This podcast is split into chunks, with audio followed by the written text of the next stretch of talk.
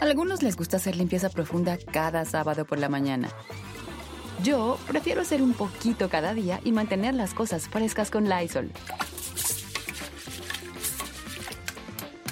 El limpiador de inodoros de Lysol ofrece una limpieza 2 en 1 al desinfectar el inodoro y el cepillo y eliminar el 99.9% de virus y bacterias. No solo limpies, limpia con Lysol.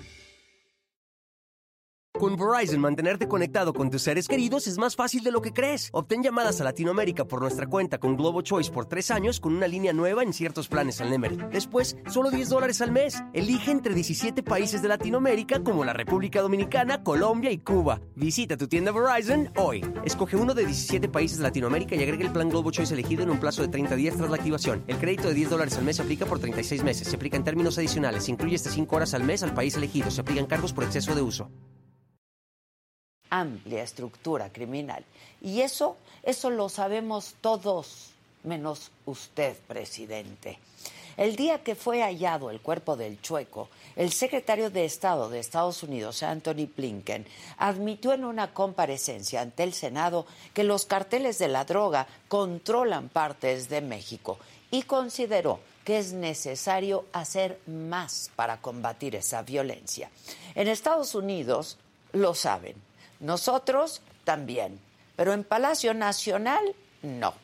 Pues al día siguiente de los dichos de Blinken, el presidente López Obrador dijo que es falso que haya regiones controladas por grupos de narcotráfico, lo que evidencia varias cosas. Por ejemplo, que las reuniones del Gabinete de Seguridad sirven para poco menos que contar muertos y que para el presidente, sin importar la evidencia, seguirá defendiendo una estrategia de seguridad que fracasa día con día. Además de negar lo evidente, el presidente dijo, y lo cito tal cual, no hay ningún lugar en territorio nacional donde no haya presencia de la autoridad. Sin embargo, el presidente parece creer que el mero despliegue de las autoridades contiene por sí mismo a las organizaciones criminales. Y es que resulta alarmante que en casi cinco años de gobierno y con más de 137 mil asesinatos en su administración, sea incapaz de reconocer que su premisa es falsa. Día a día, el presidente ha tenido de frente el espejo de su incompetencia. Reporteros se lo han hecho notar en su conferencia matutina. La prensa reporta en sus páginas las masacres, los asesinatos, las ejecuciones extrajudiciales. Los institutos de investigación han hecho mapeos donde reportan que hay más de 150 grupos del crimen organizado presentes en todo el país. De hecho, los obispos católicos de México están preparando un informe para el Papa Francisco que van a entregar en los próximos meses en donde dan cuenta que el crimen organizado ha avanzado tanto hasta tener control de ciertas partes del territorio nacional. Lo mismo que dice el gobierno de Estados Unidos, pero el presidente sigue creyendo que la realidad es lo que sale de su boca y no lo que todos podemos ver, y palpar en el dolor de cada víctima.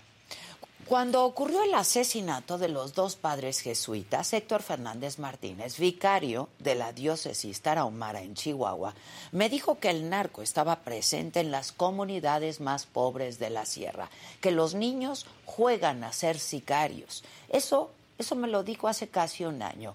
Hoy sabemos que las cosas no han cambiado por más que el presidente crea que la realidad se construye desde lo que él dice. Lo cierto es que las palabras no alcanzan para despedir a tantas víctimas de esta guerra que no termina. Yo soy Adela Micha. A algunos les gusta hacer limpieza profunda cada sábado por la mañana. Yo prefiero hacer un poquito cada día y mantener las cosas frescas con Lysol. El limpiador multiusos de Lysol limpia y elimina el 99.9% de virus y bacterias. Y puedes usarlo en superficies duras no porosas de la cocina, baño y otras áreas de tu casa. No solo limpies, limpia con Lysol. Con Verizon, mantenerte conectado con tus seres queridos es más fácil de lo que crees. Obtén llamadas a Latinoamérica por nuestra cuenta con Globo Choice por tres años con una línea nueva en ciertos planes al Nemery. Después, solo 10 dólares al mes. Elige entre 17 países de Latinoamérica como la República Dominicana, Colombia y Cuba. Visita tu tienda Verizon hoy. Escoge uno de 17 países de Latinoamérica y agrega el plan Globo Choice elegido en un plazo de 30 días tras la activación. El crédito de 10 dólares al mes se aplica por 36 meses. Se aplica en términos adicionales. Se incluye hasta 5 horas al mes al país elegido. Se aplican cargos por exceso de uso.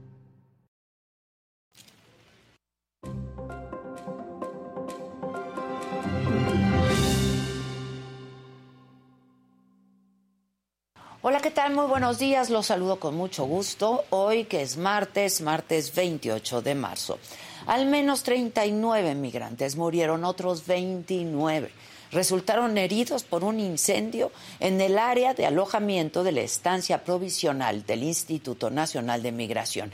El fuego lo habían provocado anoche los mismos migrantes por una protesta. Sobre este tema en la mañanera, el presidente lamentó esta tragedia, informó que la Fiscalía General de la República está investigando ya el caso. Suponemos que se enteraron que iban a ser deportados, dijo el presidente. En el escenario político, sin evaluación, el Senado va a elegir al relevo del comisionado Javier Acuña en el INAI. En tanto, en la Cámara de Diputados, la elección de los cuatro consejeros del INE sería mediante el método de insaculación ante la falta de acuerdos entre las bancadas. En Guerrero, ahí, ahí donde solo gobierna el narco pobladores de San Miguel Totolapan y Eliodoro Castillo retuvieron en Puerto Gallo a 40 soldados y 15 policías en protesta por el incumplimiento de obras de los gobiernos federal y estatal.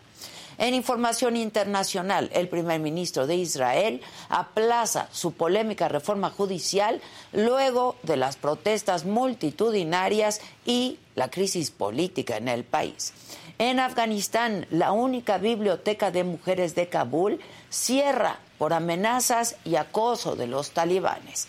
Este centro ofrecía préstamo de libros y talleres educativos. En los otros temas, Belinda se defiende de las críticas tras el incidente en su concierto de un fan, donde un fan se le aventó. Beyoncé y la casa de moda Balmain lanzan la colección de alta costura Renaissance. Julio César Chávez peleará contra Eric, el terrible Morales, en Tijuana. De todo esto y mucho más estaremos hablando esta mañana aquí en Me lo dijo Adela. Así es que si les gusta esta transmisión, compártanla y denle, denle que, que les gusta, denle like. Hay como cosa suya. No se vayan, que ya comenzamos.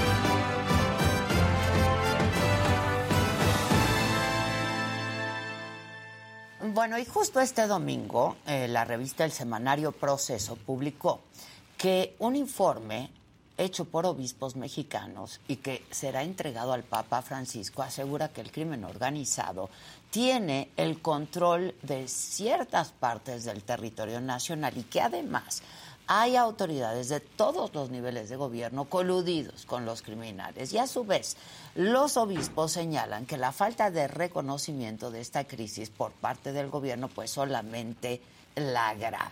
Y es que la Iglesia Católica tiene presencia en todo el país, incluso en zonas de alto riesgo, como la Sierra Tarahumara, en donde, les decía, en junio pasado fueron asesinados dos padres jesuitas.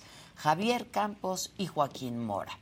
José Noriel Portillo Gil, a quien le llaman el Chueco, le llamaban el Chueco miembro del cártel de Sinaloa, fue quien los asesinó. Pero en este caso, como en muchos otros, la justicia es la deuda permanente con las víctimas. Vamos a enlazarnos en este momento con el padre jesuita Javier Ávila, eh, radica en la Sierra Tarahumara desde hace años, desde 1975. Eh, hemos hablado con él en otras ocasiones y hoy tengo la oportunidad de poder conversar nuevamente con el padre Javier Ávila, a quien le llaman y lo conocemos como el padre Pato. ¿Cómo está, padre? ¿Cómo le va? Hola Adela, muy buenos días. Bien, muchas gracias, a tus órdenes. Me da gusto, me da gusto saludarlo. Padre, este, ¿cómo han realizado este informe que eh, piensan presentarle próximamente al Papa? Es un mapeo de, eh, pues, en dónde el crimen organizado está controlando el territorio. Bueno, yo no sabría decirte cómo se ha realizado este informe, porque lo van a dar los obispos Ahí no tenemos nosotros nada que ver como sacerdotes. Claro, en algún momento nos consultan, por supuesto, porque como acertadamente has comentado, que nosotros en Tarahumara y en general los obispos en eh, la República tienen y nosotros en Tarahumara tenemos presencia en todas partes. Yo le he dicho en repetidas ocasiones, un servidor tiene ojos y oídos en toda la sierra. Sé lo que pasa y sé lo que sucede, la gente viene con nosotros entonces los obispos no inventan, yo creo que lo que están haciendo no lo inventan. ¿Qué ganan o qué ganamos nosotros como iglesia? En señalar algo que es mentira. Nosotros sabemos, la verdad nos hará libres. Entonces los obispos en ese estudio hablan de lo que han visto en sus territorios y con pleno conocimiento de causa. Recorren sus territorios, no nada más lo recorren durante cinco años, seis años. Escuchan al pueblo. Entonces creo que tienen conocimiento de causa y saben lo que están diciendo. Pues además, eh, pues están, eh, son cercanos a la gente, ¿no? Ustedes más que nadie conocen la realidad de, de donde están, ¿no? Sí, continuamente vienen, principalmente vienen, caray, a presentarnos sus preocupaciones. En estos días yo he estado recibiendo ay, nos preocupa mucho, vimos un, un, un, operativo en tal zona, padre, vimos gente armada en tal otra, padre, nos están amenazando. Cantidad de información que tenemos nosotros, y nos, no sé si afortunadamente o por desgracia, pero tenemos, eh, la gente confía en nosotros y vienen incluso a veces, pues ya no nada más para pedir ayuda, sino desahogarse, porque no saben a quién acudir con confianza, porque hay de aquel que empiece a hablar, ¿eh? No saben ni quién va a dar pitazo, oye, fulano ya te vio, fulano ya te dijo, ya dijo, ya está informando, etcétera. Y eso, pues nosotros como sacerdotes, los obispos como pastores, tienen la misma información. Eh, padre, este, pues yo decía hace, hace un momento que el crimen organizado, y usted en su momento nos lo dijo, está en la Tarahumara. ¿Sigue ahí el crimen organizado, padre? Claro que sí, hombre, nosotros lo vivimos. Decían que este, no hay rincón de la sierra donde no hay autoridades. Si el problema no es que no haya autoridades, el problema es la convivencia o la, la colusión que, que hay en, en, eh, en, los territorios. Por supuesto que ahí sigue, no es ningún secreto. Hay una cosa, eh, yo creo que el problema, dicen los obispos que el problema se agudiza en las fronteras. El problema está en todas partes y hay lugares, como acá en Tarahumara, que son muy, muy aislados, son de difícil acceso. Entonces, lógico, pues se facilita el espacio para la presencia de estos grupos. Eh, padre, la resistencia de la autoridad, del Ejecutivo, del presidente a eh, a, querer ver, ¿no? Este, algo pues que es una realidad que nos golpea y que los golpea a ustedes. Esto, yo decía, agrava aún más la situación, padre. Claro, mira, para manejar un conflicto, en primer lugar tienes que reconocer que existe el conflicto.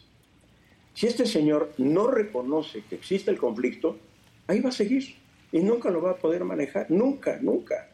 Yo creo que el estudio que hacen los obispos es muy diferente al, discurso presidencial, como muchísimas cosas que ocurren en el país. Pues sí, este, eh, pareciera que se viven dos realidades distintas y en dos Méxicos completamente diferentes, ¿no? Eh, ¿Qué es lo que más urge en la Tarahumara en este momento, padre? Usted que está ahí, que vive ahí, que está con la gente. Mira, Adela, son muchos años de caminar aquí en la sierra y yo siempre he dicho que uno de los grandes problemas, entre otros, primero, es el nivel de acercamiento que tienes, que tenemos, porque las autoridades tienen con el indígena. No es horizontal, es de arriba hacia abajo. Vemos al indígena como el pobrecito, el que necesita de todo, el que hay que llevarle cosas, un paternalismo exagerado. Ahora, por ejemplo, que fue la pandemia, ellos vivieron tranquilos, no se les acercaba, no les acercábamos para llevarles despensas, cobijas, estaban tranquilos, en paz. Esto empezó de repente, en una época para acá, a llevarles cosas, traerles cosas. Creo que ese nivel de acercamiento no lo vemos de manera horizontal, sino vertical. Yo soy el que te voy a salvar, yo soy el que te voy a redimir, yo soy el que te voy a sacar adelante. ¿Por qué razón? Ellos tienen muchísimo, muchísimo que enseñarnos a nosotros. Sigue la violencia, la inseguridad, la impunidad, la impunidad impresionante, descarada. Eh, eso nos hace ver que el acercamiento que tenemos con ellos, las autoridades, se dirige más a atacar los efectos que han vivido los indígenas por la invasión de la cultura diferente y difícilmente vamos a las causas. Por ejemplo, les traemos despensas. ¿Por qué les traemos despensas? Porque tienen hambre, de acuerdo. Pero ¿por qué tienen hambre? No lo vemos eso. Ese es, e, e, ese es el efecto de una causa. Tenemos que ir a fondo y en serio y, no, y sin banderas políticas, ni tampoco religiosas. Aquí, por lo menos la actitud de nosotros como iglesia... En ¿Cómo es? ¿Cómo es su actitud frente a estos, estos pueblos indígenas, padre? La actitud de nosotros como iglesia, la actitud de nosotros como jesuitas debe ser y es y pretende ser de un acompañamiento cercano con el pueblo. Caminar a su ritmo, caminar con sus necesidades, escucharlos, dialogar, abrirnos a él quererlos. Yo les digo a la gente que viene a Tarahumara, eh, ¿qué, nos, qué, nos sugieres ahora que llegamos a Tarahumara? Le digo, primero, llego con los ojos muy abiertos, los oídos muy abiertos, el corazón muy abierto y la boca cerradita. Si la abres, que sea nada más para preguntar. Y aquí es al revés, Llegamos a Tarahumara y empezamos a decir cosas de por dónde tiene que ir la solución a los problemas, cuáles son los problemas, cuál debe ser el camino, etcétera, etcétera. Hacemos las cosas al revés. Padre, eh, me daba yo cuenta y recordábamos el asesinato del padre Gallo y el padre Morita. Eh, a raíz de eso, ¿cambió en algo la comunidad jesuita en la Tarahumara? Por supuesto que no, no ha cambiado nada. Yo, es que además ya lo dijimos nosotros en nuestro comunicado. Esto que acaba de suceder, en ningún momento podemos decir que es un triunfo de la justicia, y mucho menos una solución al problema. Se refiere al, asesinato del chueco. ¿Perdón? Se refiere al asesinato del chueco. Claro, esto no es, no es ninguna solución al problema. El problema se mantiene tiene otro nombre, tiene otro, eh, tiene otro es, otro rostro. Es un rotundo fracaso del Estado mexicano. ya se les había advertido, lo tengo que repetir, por desgracia. Yo lo había comentado previamente, le había dicho a las autoridades, si no detienen ustedes a este sujeto, les van a aventar el cuerpo del sujeto en los pies. Y va a ser una vergüenza para ustedes.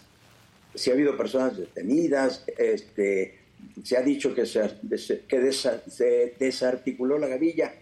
Mm, yo tengo muchas dudas. El problema permanece, no se ha solucionado. Es más amplio que la persona, que una persona. Sí, claro. Es todo un ambiente, es toda una tradición, es toda una historia. Ahora, durante todos estos meses desde que ocurrió el asesinato de eh, pues los padres jesuitas, ¿A ustedes les dieron alguna información? ¿Les reportaban avances del caso? ¿Algo que les hablara de que pues, se estaba llevando y queriendo hacer justicia? Sí, nosotros principalmente eh, dos, tres personas, entre otras, un padre de ellos, el padre Esteban, el director del Centro de Derechos Miguel Agustín Pro, el padre Jorge Atilano, que está de parte del provincial, la parte de, trabajo social de los jesuitas y un servidor, hemos estado con, en diálogo cada mes con el gobierno estatal y el gobierno federal, con el fiscal general de la República, con el general encargado de la zona, y ahí estamos nosotros llevando información de lo que sabemos, de lo que vemos, de lo que encontramos, estamos pidiéndoles a ellos cómo van, y siempre nos dicen, ahí vamos, ahí vamos y ahí vamos. Pues no sé a dónde van, no sé a dónde, no sabía a dónde iban, nueve meses y no pasó. Sí, nos dicen, detuvimos y nos daban listas de armamentos, de cantidad de droga, de personas. Pues sí, pero ojalá todo eso que se ha hecho sirva para desarticular seriamente el problema. Yo, aquí también estamos yendo, como te decía ahorita, estamos yendo a los efectos, no a las causas. ¿Cuándo, vamos a, ¿Cuándo se va a poder solucionar o entrar en serio a solucionar? Cuando en serio las autoridades, tanto estatales como federales, vayan y se dediquen a ir desarticulando ese andamiaje tan criminal que con la historia se permitió crear, construir de delincuencia, de droga, de armas. Ese andamiaje está muy construido. Mientras no se toque ese andamiaje, esto sigue igual. Está muy bien organizado, pues, ¿no? Este, Por supuesto. Ahora, eh, ¿la presencia de la autoridad en algo cambia? Y, usted me decía... Bueno, a partir de los homicidios, debo reconocer que inmediatamente llegó Guardia Nacional, Serena, Policía Estatal, a la región, ahí en el municipio de Urique, al poblado de Cerocawi. Por supuesto que ha habido tranquilidad aparente, pero la gente se siente más tranquila, se siente segura. Eh, se ha bajado mucho el número de, elementos que hay de cada corporación, por supuesto. Ahora también con la implementación o con la concesión de las medidas cautelares hacia las 11 personas de la parroquia de Cerocavi, también es un camino, pero no es el fin, es un medio. El fin, como te decía, es el desbaratar ese andamiaje de criminalidad y de delincuencia que se ha permitido construir. Ahora, ustedes, eh, me decía, eh, padre, que pues tienen conversaciones con la autoridad local, la autoridad este, eh, del Estado y, también con autoridades ¿no? de, federales, pero ¿tienen reuniones? Les, ¿Tienen oportunidad y acceso a decirles lo que están viendo y lo que está pasando y lo que sigue pasando? Hay algunos momentos en que eh, hemos hablado, por ejemplo, lo que te comentaba, que en días pasados, en la última reunión que tuvimos con el fiscal general del Estado, incluso con, el, con un, hemos estado en diálogo con el general eh, responsable de la zona militar. Eh, la última vez tuvimos, en, lugar del general, tuvimos con un coronel, en ausencia del general, y en nombre del general nos estuvo atendiendo. Y yo les decía, con toda braqueza, si no lo detienen a este sujeto, se los van a entregar muerto. Se los van a entregar, entiéndanlo, por favor. No, no, no, padre, ya verá que no, ya verá que no. Creo que hemos estado en un nivel de mucha apertura. Por lo menos de parte nuestra no nos hemos ocultado nada. Que nos oculten ellos, que nos, no nos, qué información no nos den, no es problema nuestro, es problema de ellos porque no lo sueltan. Pero pues se ha generado un diálogo, sí se ha generado un diálogo y queremos mantenerlo porque aquí no se soluciona el problema, como te digo. Dice, bueno, ya, ya, el otro día oí un comentario que a propósito de las declaraciones que algunos de nosotros hemos hecho, alguien en los comentarios que salen en, internet dice, bueno, ¿qué quieren los jesuitas? Que ya, ya, ya les entregaron al, muerto, que se los entreguen fileteado, que no estamos nosotros luchando para que nos entregaran al muerto. Estamos luchando por, generar un espacio de paz, reconstruir la, la, sociedad civil, el tejido social está muy dañado. Pero nadie está trabajando en ese sentido, padre. ¿Perdón? Nadie está trabajando en ese sentido. Bueno, es la invitación de nosotros, la apertura a sumar voluntades. Incluso, por ejemplo, ahorita eh, la, Compañía de Jesús sigue trabajando sobre eh, talleres de, de, reconstrucción de la paz. En el ITESO, casualmente, de la Universidad de los Jesuitas de Guadalajara, eh, hoy hay unas jornadas por la paz y vamos a seguir trabajando en ese, en ese camino, aportando, buscando la paz, buscando la relación más tranquila, buscando el diálogo, la apertura, el sumar, el sumar. Eso es lo que queremos. No nada más buscábamos ya, entrégonos al chueco y ahí muere. No, no. Queremos nosotros aportar para reconstruir nuestra sociedad que está muy deteriorada. Ahora, este, yo me acuerdo que cuando ocurrió el asesinato de eh, del padre Gallo y el padre Morita, eh, padre, yo les preguntaba si tenían miedo, si iban a seguir ahí, si se querían ir. Eh, todos ustedes me dijeron, aquí nos vamos a quedar, ¿no? Aquí llevamos es años. Más, es más, este, quedaron dos jesuitas en Cerocavi con la muerte de estos dos, con Javier y Joaquín. A la fecha, hay cinco jesuitas en Cerocawi. Nuestra opción, Adela, no es de sexenio. Nuestra opción es de vida. Y hemos optado desde hace muchos, muchos años, muchos años, como Compañía de Jesús, hemos optado por servir a esta comunidad, la comunidad de la Sierra Tarahumara, y seguiremos optando por ella. Los únicos que nos pueden sacar de ahí son las autoridades, tanto eclesiásticas como personales de la, Compañía de Jesús, que digan, vámonos fuera pero hasta ahorita en ninguno de los niveles, ni los obispos, ni el obispo de Tarahumara, ni nuestros superiores religiosos, superiores jesuitas, pues tienen esa intención, sino al contrario, los jesuitas, el superior jesuita ha reforzado la comunidad de Tarahumara y ahí seguiremos haciendo lo que siempre hemos hecho, caminar con el pueblo, servir al pueblo, atender al pueblo, desde, por ejemplo, un hospital que tenemos en, en Krill, nuestros, unos centros culturales que tenemos en Samachique, atención pastoral, el Centro de Derechos Humanos que me toca presidir. Nuestra opción es de, es de, vida. Padre, eh, usted hablaba de, sexenio y esa no es su apuesta, su, su, opción es de vida, como dice, ¿no? Y ustedes eh, pues se dedican a eso, al servicio, eh, pero ¿Usted cree que hay tiempo todavía en esta administración de revertir este tema de la inseguridad? Bueno, yo creo que son procesos muy largos. Cada sexenio. Pero en algún momento hay que empezar, padre.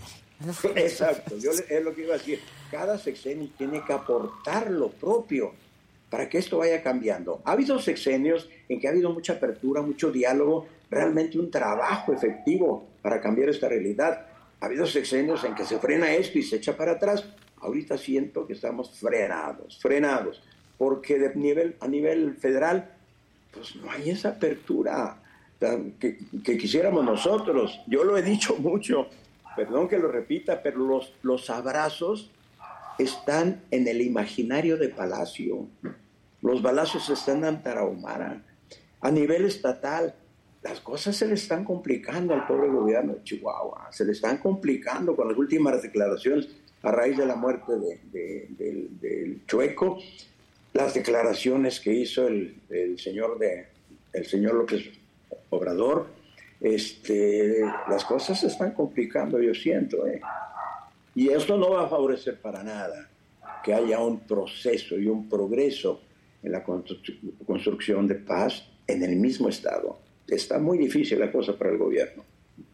¿Y usted cree que con un nuevo gobierno, digo, supongo que seguirán buscando el diálogo, ¿no? Este, pero ¿cambiará en algo? ¿Ustedes le apuestan? Ya te, ya te digo, Adela, nosotros tenemos opción de vida.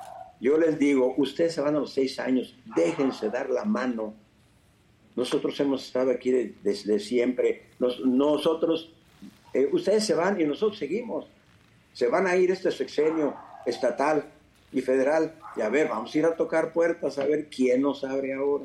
Todo llevo casi 50 años aquí en Daromara y cada seis años es tocar la puerta. Ha, habido sexenios en que inmediatamente abren la puerta, les dejan a uno entrar, lo sientan a dialogar, se hacen proyectos juntos, se camina con el pueblo, también el parte del gobierno estatal, pero hay otros en que, híjole, luchan mucho yo creo que la gran mayoría, la gran mayoría, no puedo decir esto, al otro, aquel, la gran mayoría de, los eh, gobiernos buscan mucho favorecer su propio partido, sus propios intereses. Se van a los seis años y se acabó.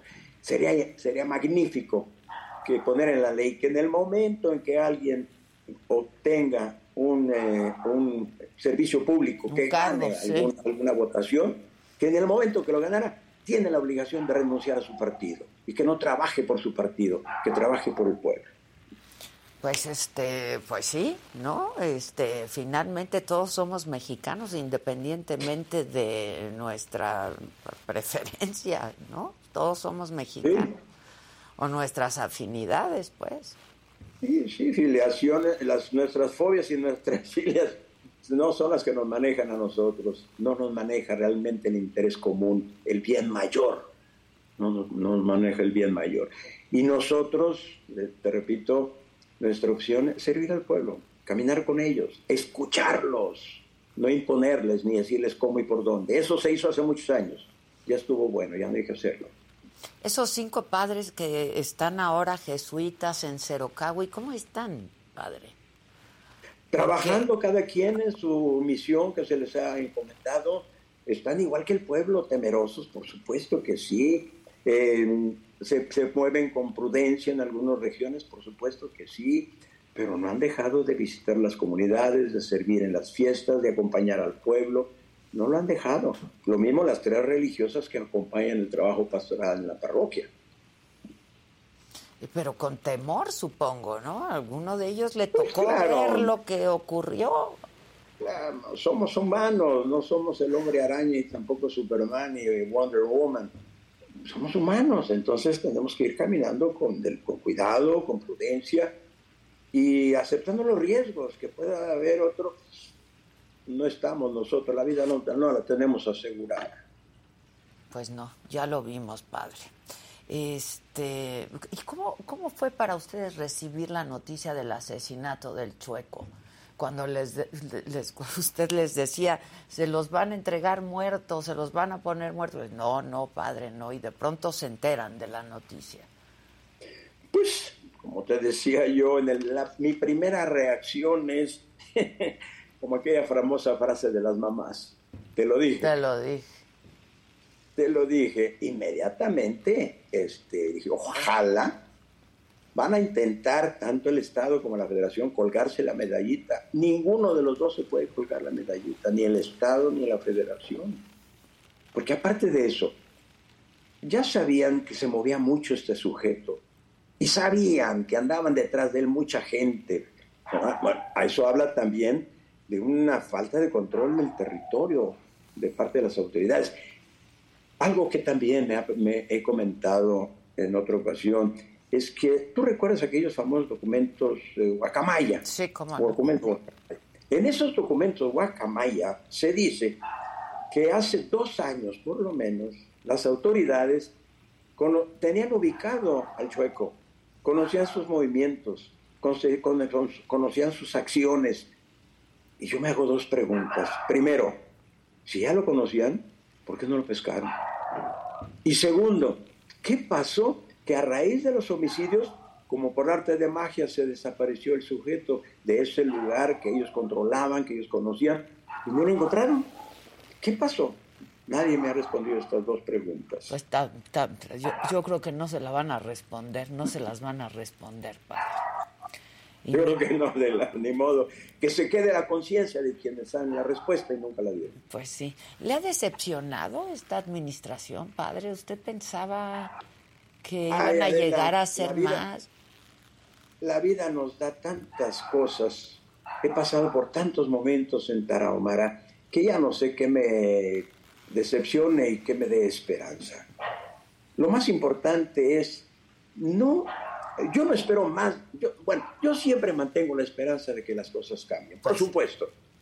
Porque el hombre cuando, cuando pierde la esperanza se deshumaniza. Yo mantengo la esperanza. Y siempre que llega un nuevo sexenio, mantengo la esperanza, no la pierdo. Aunque vaya viendo lo que vaya viendo, lucho y lucho. Digo, bueno, ya cuando veo esto que no tiene, no tiene rumbo, digo, bueno, faltan dos, tres años, faltan cinco, faltan, etcétera. Pero mantengo la esperanza y con una gran apertura. Llego, yo les digo, déjense dar la mano. Es, yo, a mí me interesa mucho sumar para que las cosas funcionen. Afortunadamente, yo no tengo ninguna opción partidista, por dos razones. Primero, porque el derecho canónico y la Constitución me lo prohíben. Y segundo, porque no creo en los partidos, creo en las personas. Y con las personas quiero colaborar y quiero sumar, no me interesa de qué partido sean. Pues sí, que debe haber buenas personas en todos los partidos, ¿no? Digo. Por supuesto que sí, las conozco. Pero y genuinas, genuinamente. No les dejan, no les dejan hablar, no les dejan actuar a veces por, por la diferencia de intereses. Vuelvo a repetir, los intereses son más partidistas y, grupales que el pueblo, el famoso pueblo tan mentado. Yo cada vez dudo más de esas, eh, de esas eh, menciones del pueblo, el pueblo, el pueblo. ¿Dónde está el pueblo? El pueblo está cada vez más fregado. Pues sí. Híjoles, padre, pues yo le mando, le mando un abrazo desde aquí. Este, este informe que alista la iglesia para entregarle al Papa Francisco sobre cómo están las cosas en México en ese sentido. Este, pues yo creo que eh, pues algo en algo ayudará, ¿no? El Papa. Pues espero que sí, porque en primer lugar, como te decía, el, el estudio es muy contrario al discurso oficial como muchas cosas que ocurren en el país, son discursos oficiales muy contrarios. que ahí en Palacio solo ven lo que quieren ver, ¿no? Ahí hay cosas muy diferentes. Te decía, los abrazos nada más están ahí en el Palacio. Los balazos los tenemos acá nosotros en Tarahumara. Y, en muchos no se reconoce. Si lo que no se reconoce, no se controla. Lo que no se acepta, no se maneja. Lo que no se, se sabe, no se supera, no se maneja. Entonces yo no reconozco, yo, si no reconozco yo la situación, pues nunca voy a manejar la situación, hombre. El problema para los conflictos es que aceptamos aceptar el conflicto para que el conflicto no nos maneje y manejemos nosotros el conflicto. Ahorita el conflicto los está manejando, nos está manejando. A todos. Le mando un abrazo, padre, con mucho cariño Igualmente, y, agradecimiento. muchas gracias. Al contrario, ojalá que Estamos nos en comunicación, que mantengamos mantengamos firme la esperanza porque tenemos mucho por andar. Pues sí, todavía, mucho por andar, así esperamos. Gracias, Padre, un abrazo desde aquí. Igualmente, Muchas gracias. que Dios te bendiga. Gracias. Pues es que no hay más ciego que el que no quiere ver, esa es la verdad de las cosas. Hoy es martes y hoy toca eh, Saga Live, una conversación con Paulina Hola. No es mi culpa. Le dije que traes unos colores. Oye, Pau, pues es que yo venía pensando que nunca te he entrevistado. Qué mala. Mala tú, sí es tu culpa, esa sí es tu culpa. ¿Cuántas veces te has casado? ¿Solo una? ¿Cómo hay ausencias tan presentes en la vida, no? Este... Y yo sé de la relación tan cercana que tenías con tu madre. pero ser mamá es bien difícil. Tal vez tu amiga, ¿no? Sí se quiere, ¿no? Yo y ella ya no tenemos nada más que armar una gira y ya está. ¿Qué tal con Alejandra? Oye, uno de tus primeros amores ya se divorció. ¿No se darían sus besos, no? ¿Y te gustan jovencitos? Me gustan. Sasha, ¿te llevas con ella? ¿Algún día te has caído mal?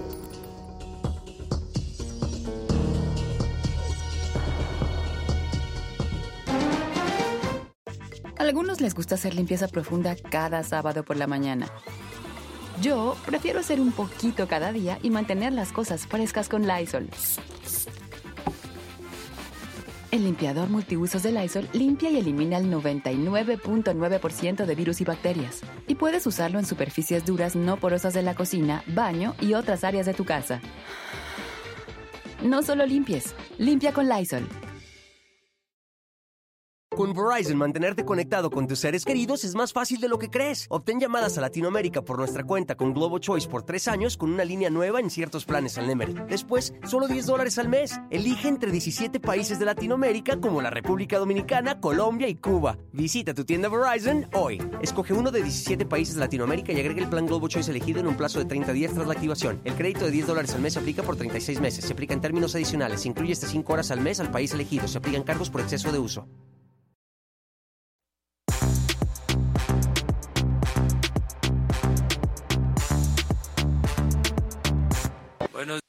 Buenos días. Buenos días. Buenos días. Buenos días. Buenos días. Ya. Buenos días. Buenos días. Ya.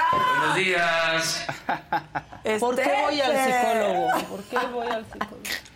Ojalá se quedara abrochado y Al fuera así de psicólogo ya no rápido. es suficiente, al psiquiatra. Sí, sí, sí. ya, ya, ya. Con lo que pasó que- hoy, en serio, echando la culpa a No, a no, las lo- mismas víctimas, revictimizando. migrantes. Una cosa espantosa. Espantosa, sí. Que fueron ellos mismos. Fueron ellos por Porque protesta y sabían pues que ahí, ya los iban sí. a deportar. Hazme favor. Entonces se inmolaron, ¿no? No, bueno. ¿no? En Armaron fin, sus colchones. sí. En fin, este... ¿Qué? Es que es martes de mentadas, queda muy bien. ¿no? sí, sí, Tengo sí, lista. claro. ¡Qué ganas! Qué ganas. Yo también tengo lista, Lista. tengo lista. De espera, Órale, incluso. Órale, vas. Venga Échelo. con el macabrón. La que sigue, por favor.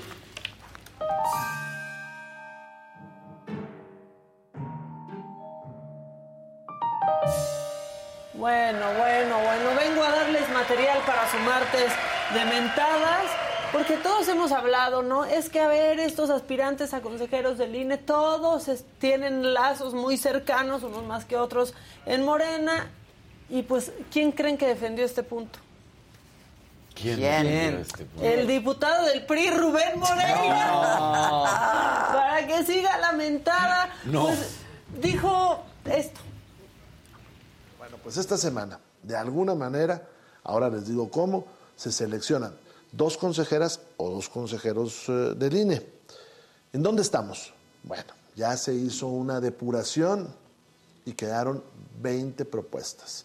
Un comité ah, que se, que se hizo para eso le manda a la Junta de Coordinación Política cuatro quintetas. La Junta debe seleccionar de cada quinteta uno.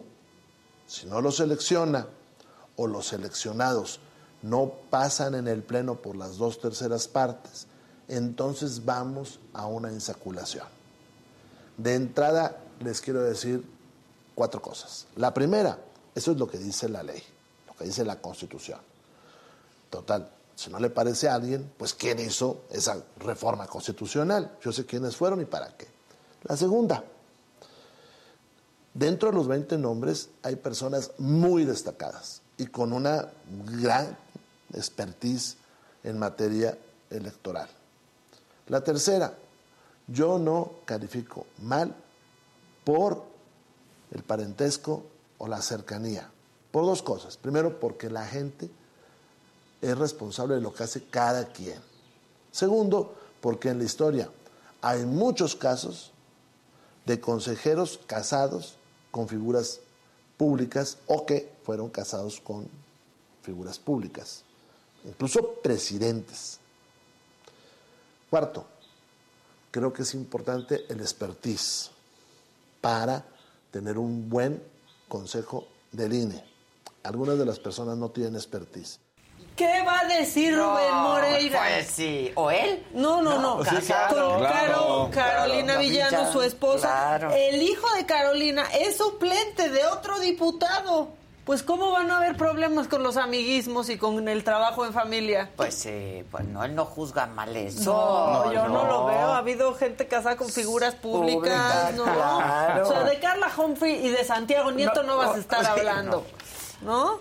Bueno. Ni, ni de tu esposa, Rubén. Sí, ¿por qué no mencionas? Ni de la consanguinidad, por porque- ejemplo, mi- por Ay, ejemplo, no, pero mi pero- hermano, pero es que no se llevan. No se hablan. No Pero- se hablan, no se Ah, hablan. por- Ellos no cuentan ni igual- se reconocen ya casi, pero Por eso lo dice. por ejemplo, mi esposa y el hijo de mi esposa, diputado suplente. Qué a gusto, ¿no? Cuéntale. O sea, qué bolas, en serio, en serio, ya de yo voy a ser diputado y a ver, mi hijastro, ¿a quién puede suplir? ¿A quién puede suplir? Y a mi esposa, ¿dónde la acomodamos? Bueno, Pero es por Oh. méritos, Maca, esas cosas ya no se hacen. O en el. INE, ¿no? La hija, la hermana, Sí. la tía. Sí, la- no, Porque, bueno. perdón, pero en tu empresa familiar puedes hacer lo que tu gana Claro, se te dé, Pero te es tu cuesta ti. empresa, te cuesta, cuesta a ti los errores del hijo, de la hermana. Y lo asumes y pues, dices como, sí. voy a contratar a mi Sí, hermana. pero no en el gobierno. No que no iba a haber nepotismo. Eso ya no existe. Amiguismo. No, amiguismo y eso. Que la corrupción desde arriba se barría. barría. Ajá. Sí, vamos Se barriendo. recogía, no se barría. Es el Sí, problema, es la exacto. Sí, cuestión. recogidos estamos sí, todos. correcto. Recogidos todos andamos con estas este, decisiones. Bueno, también en diputados estuvo divertido todo lo que pasó con los diputados, este, porque la Comisión de Puntos Constitucionales, el diputado Triana tenía abierto el micrófono. ¿Cuánto, ¿Cuántos años tenemos de usar Zoom? No, ya, ya. ¿Cuándo vamos a aprender a cerrar el micrófono? Lo que sí es que no fue contra ningún diputado ni nada. Estaba harto de que le sonara el teléfono.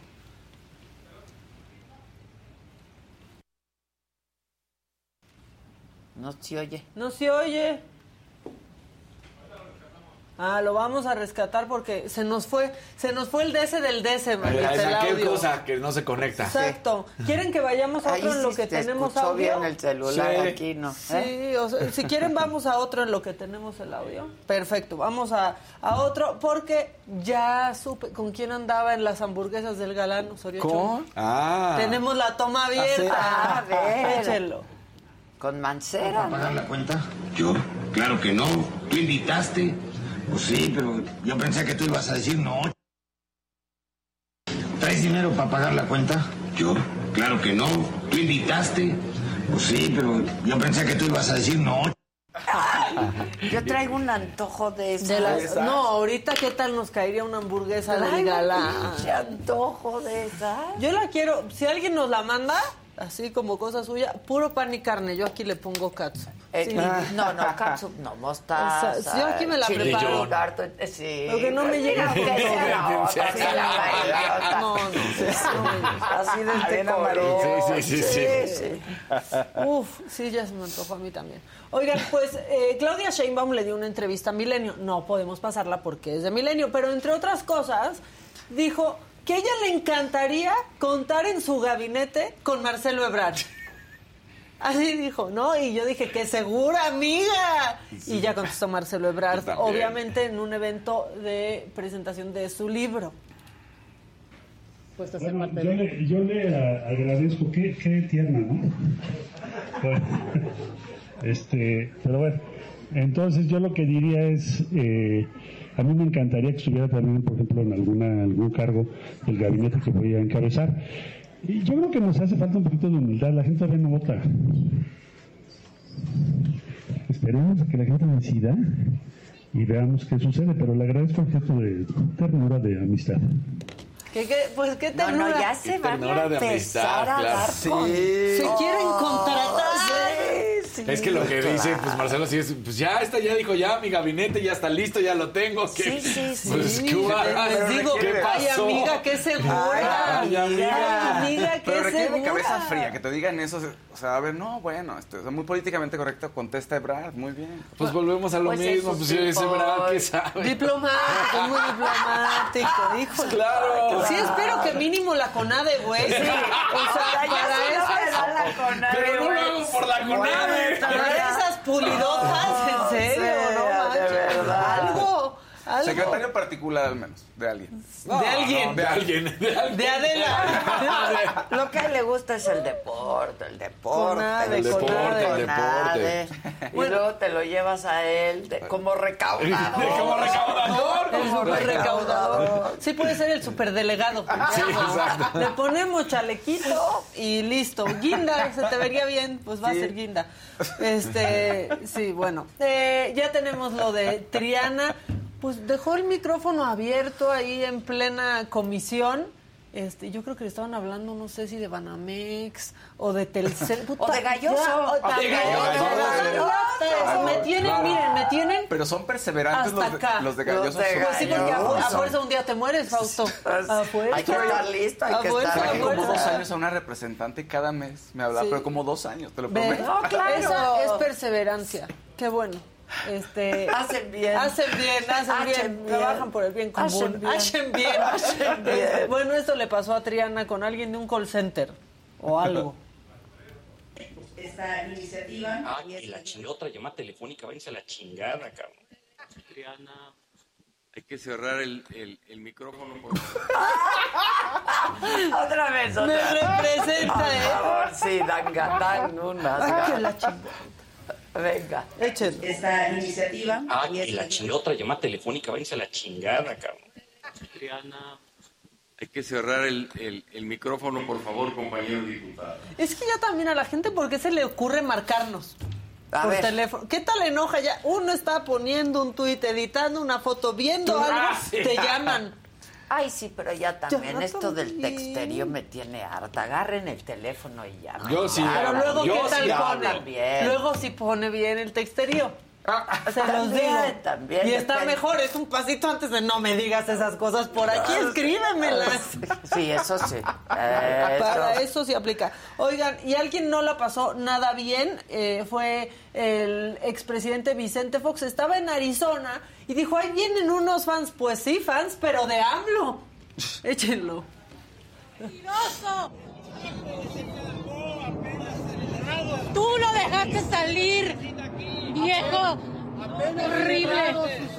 ¿Qué hablas? ¿Qué te haces así? Viejo traidor, mentiroso. basura de este gobierno. Lárgate. Tu familia se enriqueció a morir con nuestros recursos, con todas las concesiones que le cediste gratis a tus hijos. Maldito traidor. familia, Lárgate, a toda lárgate. tu familia. Ni siquiera Maldito sabes si dar traidor. una frase completa. Ni siquiera puedes hablar, lo traidor. Y él siguió con su B de la victoria y los otros le estaban diciendo casi que vete a la B de la Sí, victoria. sí, sí. No, o sea, Sí. pero él, la verdad, se contuvo. Este, o- Sí, la verdad. Sí, o no Ah, estaba ahora sí que- entendiendo. Sí, no, bueno. Paz y amor. A paz y amor. Sí, Paz ¿no? y amor. O sea, porque ya que te griten así, sí da ganas de bajar este Sí. dedo. Claro, ¿no? Y que sí, se ya. quede solo este arriba, porque pues sí se le fueron eh, encima. Oigan, y luego ven que están bien enojados con que se mandó a la congeladora el plan B, pero bien enojados, pero bien enojados. Uno de esos que está bien enojado es uno de los integrantes del Consejo Técnico de Evaluación, pero bien enojado y cayó en una cosa como en las que cae AMLO luego de Facebook. Por favor, pongan la imagen y ahorita les, les explico. Pongan el tweet. Ahí está, Enrique Galván Ochoa se creyó esto. Dijo, toga de día, tanga de noche, pensando que es el, mili- el ministro Lainez. Es- y no- es Silverio. ¿Cómo crees? Es un idiota. Es broma. No es No. broma. Ya después pues tuvo que pedir una disculpa, Fotos ¿no? íntimas en estado de ebriedad. No. Es Silverio. Pero ¿cómo considera? Estuvo muy bueno. Pero aparte el toga de día, tanga de no, noche, pues tanga, tanga esta para que aprenda, porque pues no es. Ya después Silverio salió con un tuit que Silverio anda también bien revoltoso No, bueno, en, contra, Silverio. Claro. en contra de la Suprema Corte, pero este pues esto puso después Silverio. Este, se pasan de culeros pinches aborígenes, pone Silverio. Peor, peor su aclaración, pero bueno, ahí está el ministro y ahí está Silverio. Pues sí. Ahora, se parecen muchísimo. De pronto podrías haber pensado que sí. Parecen muchísimo, pero no es el ministro. Pues no, pues no, pero sí, sí Pero- se parece. Sí. Eh, nada más que sí, en las fotos de Silverio sí parece que el ministro se deschongó. Sí, parece, en serio, en serio. Oigan, y esto me, esto- me voy a meter un poquito en tu territorio, Maquita, pero maquita. es para mentar madres muchísimo lo que dijo la directora técnica del Cruz Azul femenil. Le vas a mentar la madre ahorita que veas todo lo que dijo.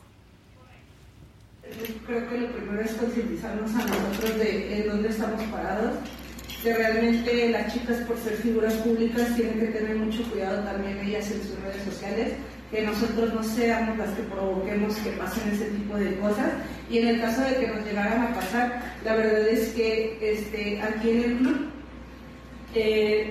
ahora que ha surgido ese tema, pues creo que estamos este, por, tomar, por tomar una iniciativa de tener a todas las chicas este, con información para ver. Cecilia Cabrera. No, Tienen que tener no. cuidado las mujeres de no, No provocar, provocar. para que no las acosen. Es que no entienden, que no entienden. mentadísima de madre. O sea, iba bien O en un principio que también lo habíamos visto, iba bien cuando dice hay que tener cuidado con las redes. Claro. Claro. De no provocar. no no, no. Es que también si suben una O foto en sea, shorts, ¿cómo quieren ¿cómo se que no reaccionen los Sí. hombres? O Entonces sea, ahora, ¿qué deben- va a hacer ahora el equipo de fútbol, de acuerdo a ella, tiene que utilizar pantalones largos, camisa de manga larga Sí, y, y, sí. pues usar Toga, también no tanga. togas, ¿no? Para- Toga no tanga, Toga como no tanga. dijo Ese puede ser- Enrique Galván. puede ser un buen eslogan, toga qué, no tanga. Qué bárbaro. Bueno, pero como sí me enojé, ya mejor sean como este niño. No le podemos poner la música todo el tiempo porque nos bajan, pero para un martes de mentada de madre necesitamos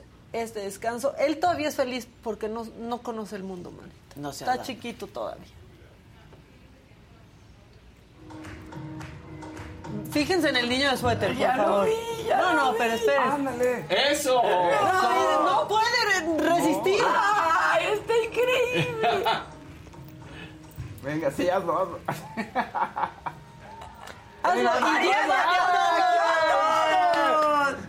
Eso. Eso es mi niño, claro. Mira que lo bueno se contagia también. Sí, a Sí, todos cómo no. Y la alegría se contagia. Está como montando, está increíble. Está increíble. Está increíble. En este mundo de Está porquería, increíble. sean ese niñito que decide bailar mientras está todo mal y contagia a los demás. Hasta aquí el macabro. No, pues sí está. Y macabrón, la verdad, lo que pasó con los migrantes. Eso Está Eso está- Y eh, más macabrón lo que dijo hoy el presidente, ¿no? Fue su culpa. Híjoles. Está más interesado en el plan C. Y lo ve, que no lo veían venir, o sea, Sí, o sea. negligencia criminal, como dice una amiga. Bueno, eh, que sigue, por favor. La que sigue, por favor.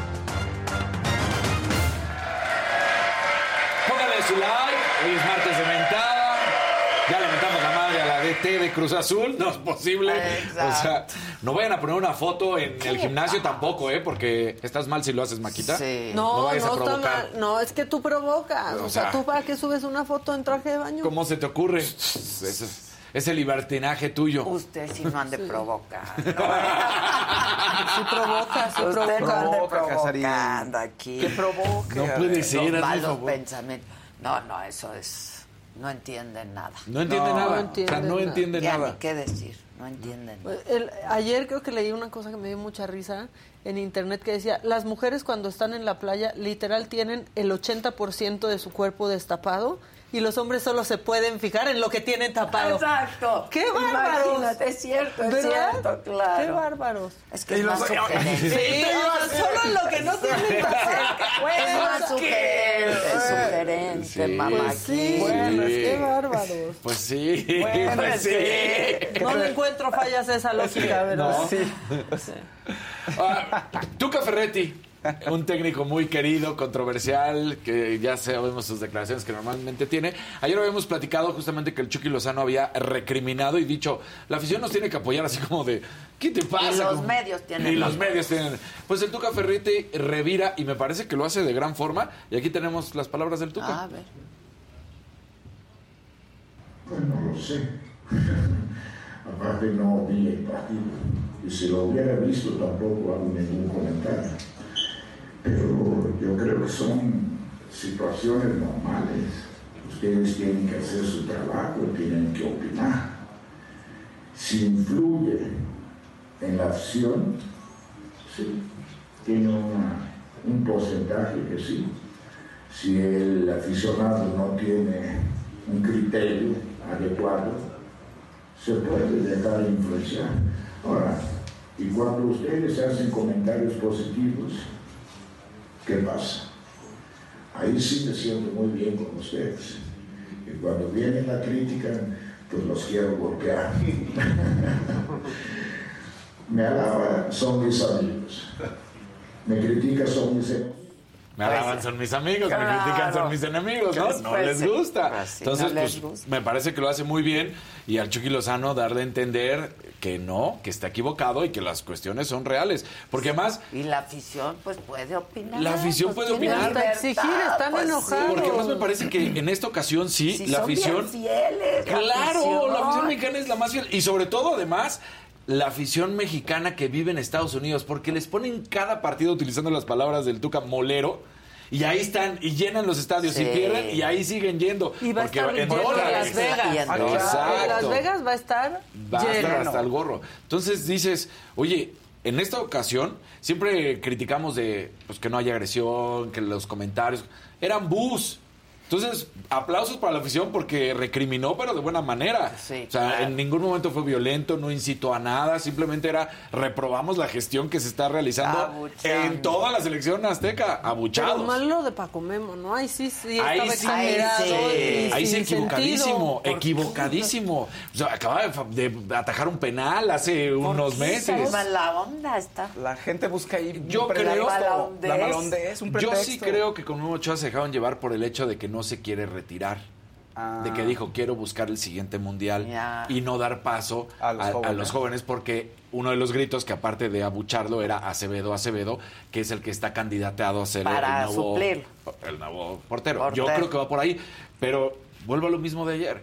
Memo Ochoa, cuando se pone la playera de la selección azteca, es imbatible. Esa es la realidad. Entonces, ¿cómo le dices a un portero que se vaya, que, que te se vayas que cada vez que cuando- Cuando hace esas salvadas en el Mundial fue el mejor. fue el mejor, claro. Sí. O sea, si empieza Claro. a fallar, ya dices, ya cambio, ya, ya la edad ya te está pesando, pero pues si lo hace bien, no hay nada que decir. Para llegar tuvo hasta un aterrizaje de emergencia, Paco Memo, casi. Sí, sea, no pudo llegar a Surinam porque su avión falla. Casi ahí le pasa algo y la gente, bu, bu. No, No, no, bu, bu, bu, Free bu, Paco bu, Memo. bu, bu. Tú muy enojado. bu, bu. ¿Qué te- Y te enojas y nomás. bu. Ya, tengan argumentos, no. bu. ¡Qué bobo! ¿No? ¡Qué bobos! ¡Qué bobos!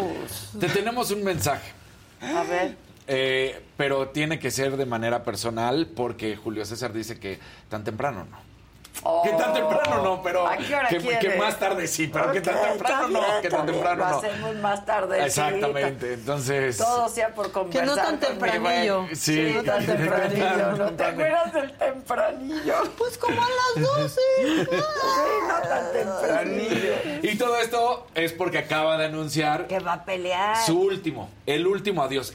Digo, ahora sí. Ya en la conferencia de prensa y cuando estábamos platicando con Dijo, todos. bueno. bueno, pues, seguramente será la última vez que peleo, pero no dijo es la última vez que peleo. Pero lo que sí le dio mucha alegría, y lo veíamos cuando lo estaba comentando, es que va a poder pelear con sus hijos en la misma cartelera. Entonces eso le da una gran alegría.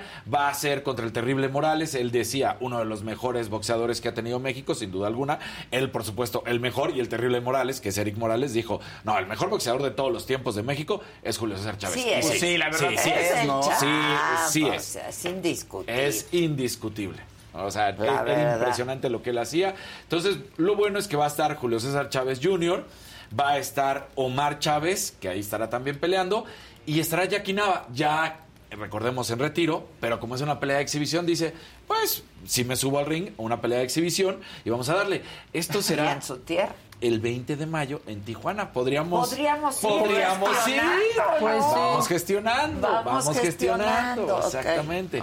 Lo que ya gestioné fue la plática y que te digo, me dijo, dile a Ade que la quiero mucho, pero tan temprano no. No. Le dije, ok. Lo entiendo, lo Ok, le entiendo. dije, y así me dijo, ella sabe. Yo, Sí, ya sé, ya sé que Ok. tan temprano. No, lo Ella hacemos sabe. más nochecito, ahí Exacto. con más calmita. Con más, calmita, más sí, tan temprano dijo, calmita. no, no, no. No. No.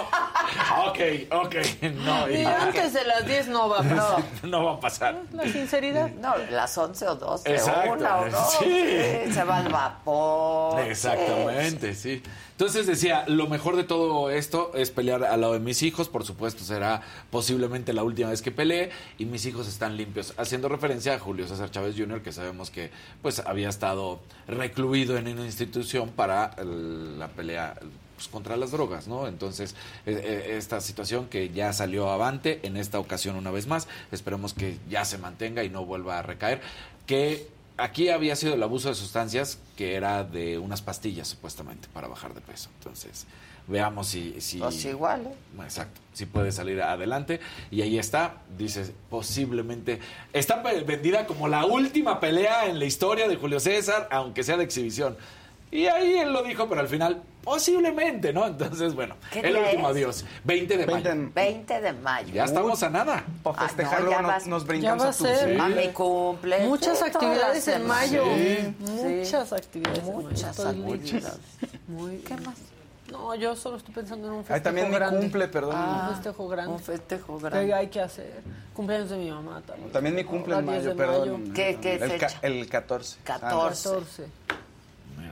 Tú eres Tauro, Tauro ya, todavía. sí. Todavía. Todavía. Paola también es Tauro, es del 9. Que vamos a estar en Aguascalientes. En, Sí. En, en ¿El 20 de mayo? cumpleaños de- el ca- ¿Qué? La primera semana, ¿no? Ah, en Aguascalientes. Pero la primera semana. cumpleaños. Ajá, la primera Y de ahí a Tijuana. Y de ahí a así Tijuana, sí, sí, exacto. por Toda la hermosa. República y al, Mexicana. Y al final, ¿quién va a conocer el país? Nosotros, mejor que nadie. Exacto. Exacto. Lo vamos a recorrer más que AMLO a pie. Vamos a hacerlo.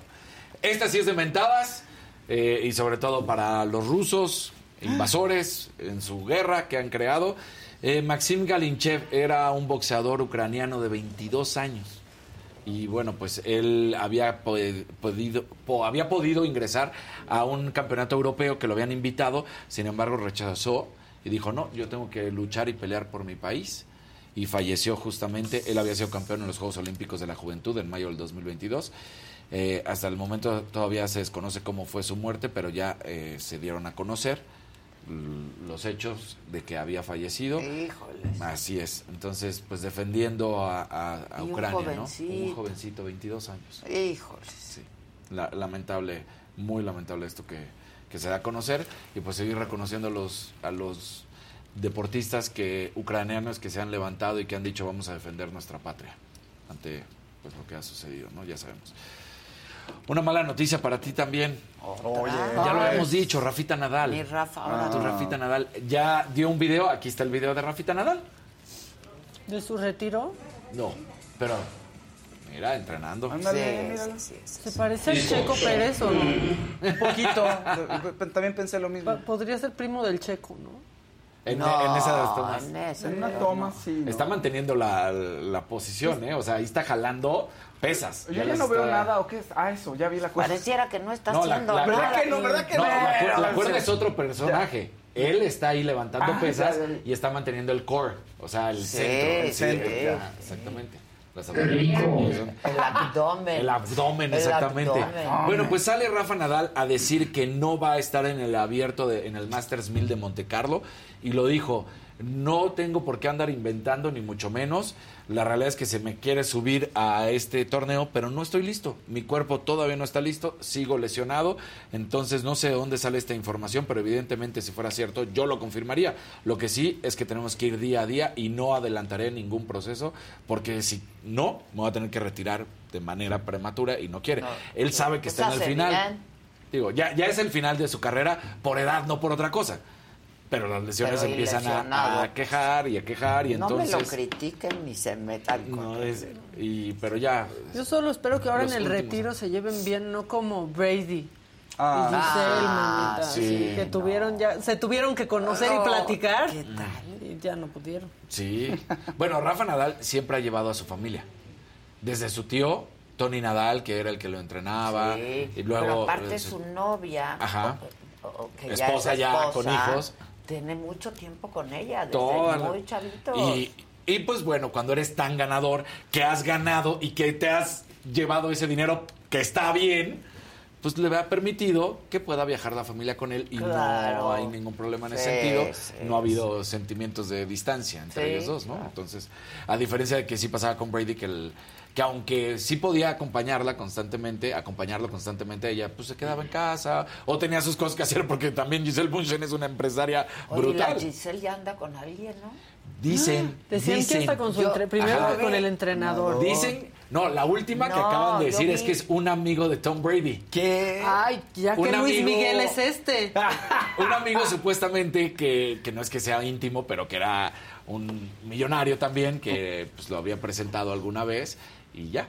Que es- ese es el último informe chismoso que dicen. Pero millonario multimillonario, sí. Pues sí, sí, Pues sí, multimillonario. pues sí.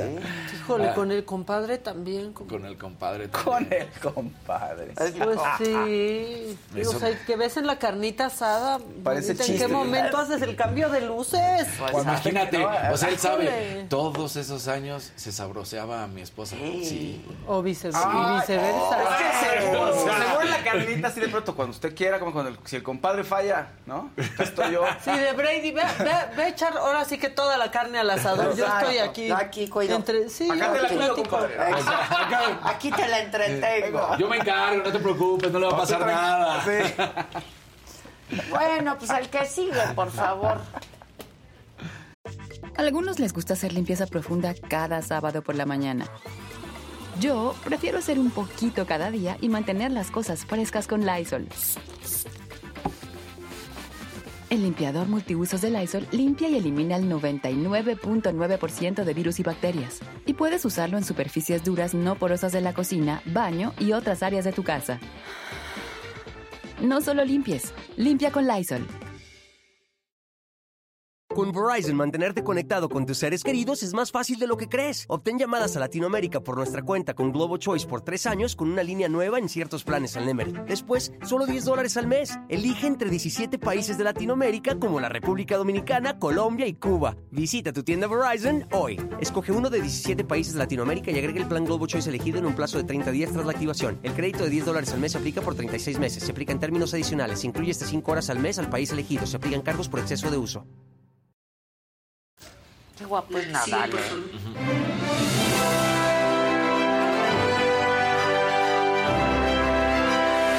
Like, siempre. compartan, compartan. No veo colores, ¿eh? Muy mal. A ver, No se ven colores. ¿Qué? ¿Se los regañamos ya? ¿Qué Aquí les pasa? Fausto tiene que No cumplir ven con una cuota. Es lo que Sí, no sabe. con tu cuota, No ¿eh? sabe, es lo que nadie sabe. Así que venga, A ver. colorcitos, Casarín va a estar aquí eh, gestionando los colores como les gusta. Exacto. Entonces ven, Andamos anímense y además compartan y pongan likes. También están bajo sus likes, oigan. ¿Ustedes qué? Ay, ahorita nos empiezan a atacar y el chat se empieza a volver loco y... Sandra pregunta. Ale, ¿ya llegaste al millón, mana? Ya llegué. Ya, el primer millón. Muchas gracias. Eso. Muchas gracias. A ver si ya nos cotizamos mejor. Ya Sí. Empiezas a cotizar en la bolsa al millón, manita. Exacto. Oigan, ayer hubo, se te estuvo Didi, A ver. buenísimo. Muy, muy padre la plática entre Pablo Chag, entre Fabs, entre Débora y Ferca. Hablaron de varios temas, tenemos aquí unos destacaditos, vamos a verlos. A ver.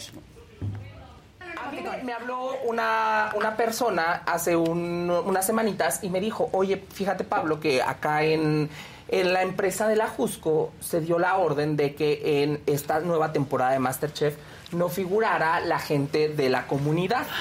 ¿Por qué? Porque en esta nueva temporada cambiaron casi todo. Para empezar, los chefs ya no es ninguno de las temporadas No, no pasadas. conozco a nadie. Y la, el chef Herrera sí. Herrera. Y Claudia Lizaldi entra a conducir. Digo, yo no tengo nada personal en contra de Claudia ni de los chefs. Ay, Dios pero mío, no se me antoja nada. Quiero ma. acotar en O este sea- contexto de los fans que llegan con toda la euforia, que ha habido varios casos donde fans llegan con los artistas y llegan incluso a quitarles la vida.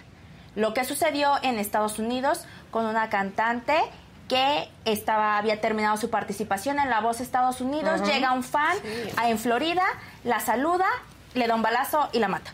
Ay, no, a no, una no. joven de 19 años que estaba iniciando su carrera. Arre, ¿el anillo? Lo- ¿Eh? ¿Tú traerías el anillo? Claro que no. Depende de cuándo haya costado.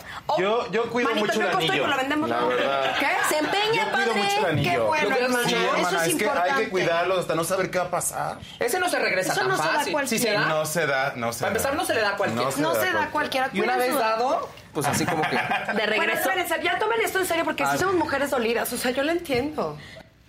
Yo la entiendo. Yo la entiendo. Exacto. Está, estuvo bien, muy divertido, va muy ¿Qué bien, va muy bien. Está increíble Está esa bien. mujer. Y qué bueno que cuide el anillo. Sí, que Sí, cuide el sí. anillo. La verdad, de Sí.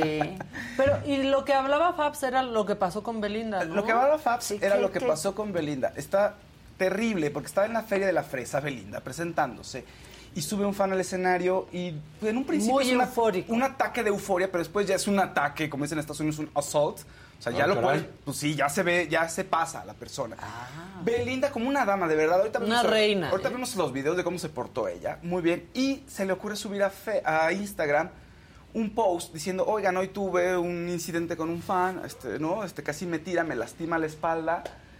Y además del susto que me llevé, pues, pues bueno, le, le tira, le duele la espalda. Y dice ella que le empezaron a atacar Y entonces una persona le escribe, ah, sí, ojalá la hubiera tumbado el fan para que de veras diga que le lastimó la espalda. No, no, no. ¿Qué le Pero nadie pasa? tiene la culpa más que los fans por apoyar esta clase de artistas que nomás viven de hacer dinero y no para darle gusto a sus fanáticos. Ay, no, pues cómo le va a dar O gusto sea, así? y Yo creo que sí fueron de los menos, que, que le- porque Sí, la pues verdad está, lo que dijeron es que reaccionó muy bien. Belinda, o sea, Se nunca portó. se desesperó, no la soltaba. No, no, No la no. soltaba. Le dice Belinda, ojalá, este... ¿No hay esa imagen? Sí, te, ahorita te la muestro. Ah. Dice, ojalá lo hubiera tumbado. Ay, señor, qué bonito mensaje a la gente, fomentando la agresión, le dice Belinda, ¿no? No, si lo Primero aprende a escribir y a entender los signos de puntuación y a usar el raciocinio para no quedar como un payaso misógino. Tómelo de la mejor manera, le va a servir mucho en su trabajo, contesta Belinda. Si tiene. Eh, Veamos el video, porfa. Mira. Ve, no, o sea, no la suelta, güey. No, no. Órale. Ve.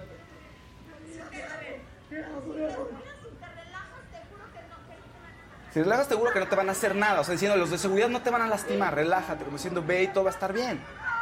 Mira. No, le está ve. embarrando la- No, no, no, no, no.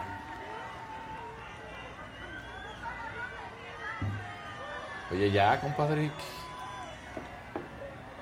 No, y todavía regresa y le da algo y dice, es que está pedito. Le da como un suero. Y se lo, para que se lo lleve. Mi reina. Quédate ahí y te tomas eso y respiras porque casi te da algo. Ve todavía. Todavía una linda y con él. Sí. O sea, está borracho, a ver, tranquilo. No. Está pedito, está pedito. Oigan, y tenemos, Lo tenemos. hizo increíble. Lo hizo increíble. Tenemos un video. de- Todavía lo está sosteniendo Sí, ella. y el tipo está ahí haciendo- Manoseando. manoseando. sí. Tenemos un video de una toma distinta donde se veía más buena onda. Mira, si pueden, pongan el segundo video, por Está diciendo que si puede subir y mira, mira. Alguien más, está abogando por alguien más y llega el de seguridad y lo agarra al chavo este. No, no, no, me, me, me, me, me cagué. Déjalo, y Me ella va y cagué. lo abraza. Yo también, pero no me asustes. Y ahí es cuando el otro se, de- se desborda. Y también tiene razón, me asustaste. Quiere- Pues sí, le Pues la sí. pudo haber tacleado o la lastimado peor. Están padrísimas. O sea, fíjate, primero abogando por alguien más que no lo dejan subir. se- el de seguridad intercepta a este y ella todavía le dice, no, no, deja que, me, deja que venga. Y el otro, ah, Belinda. No, no. ella increíble, ¿eh? O sea- la verdad increíble, no se desesperó, este, porque también pues estaba asustada, ¿no? Claro. ¿Cómo- ¿A qué hora me va a soltar? No, porque No, además, bueno. l- como le dice, relájate, porque si el de seguridad trata de llevárselo, va a tumbar a Belinda. Claro, además Porque este cuate está pepenado de ella. No, no, no, pero eh, Belinda, un- la verdad se ve una reina. Y todavía qué tal cretinos así que quieren figurar y que le dicen, ojalá te hubiera tumbado. No, ¿Qué les pasa? pues, ¿qué les pasa? No, no sean tan resentidos, en serio. No, no. La verdad. Oigan, un tema también triste y muy conmovedor y un abrazo a Paulita de las perdidas. ¿Viste? ¿Vieron? No, no, bueno, Sí, estuvo en Acapulco, un estaba muy afectada. Se fue a celebrar su cumpleaños a un hotel en Acapulco y se estaba besando con el novio y alguien va y le dice que no puede hacerlo. Por favor, pongamos el video. ¿Y cómo? Es que se- me acaban de sacar de la alberca. ¿Por qué, mano? Que porque me estoy besando con mi novio. ¿Y eso qué tiene que ver? Pues llegó un chavo y me dijo que esto no se puede hacer aquí en la alberca.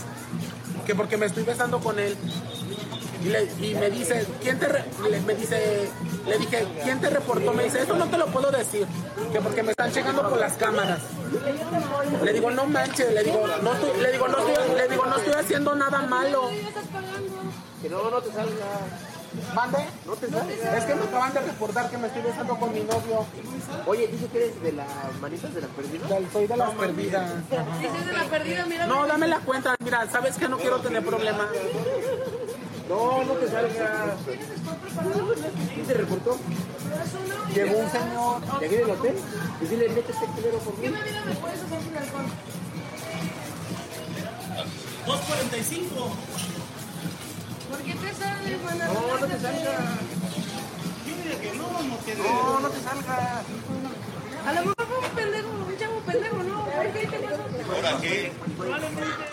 Y él tiene la estancia hasta el 31, o sea, No, que se eso. vaya, que los mande a la... Vete al Princess, vete a Mundo Imperial, vete a otro. Claro.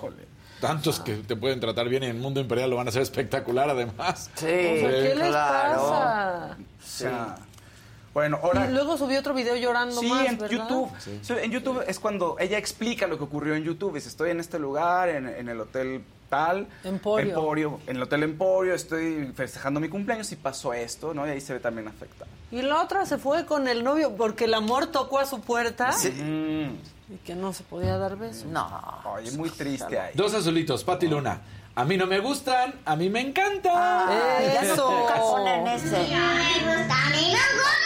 Ah, o sea, ahí lo tienen, Ahí lo solo no lo quieren poner, manitos. Y un azulito de Raúl Torres. Ay, bueno, Adela, pues. ¿cuánto dura la entrevista con la Pau? Saludos. Como una hora, ¿no? ¿O un poquito más? Como una hora, una hora. Muy bien. Voy a aplicar el Daniel López Casarín. Este es para ti, Adel. A ver, a ver. Beyoncé tiene una colaboración con Balmain. Ayer Sí. sa- lanzaron las Ah, imágenes. Balmain, Sí, es para sí. ella.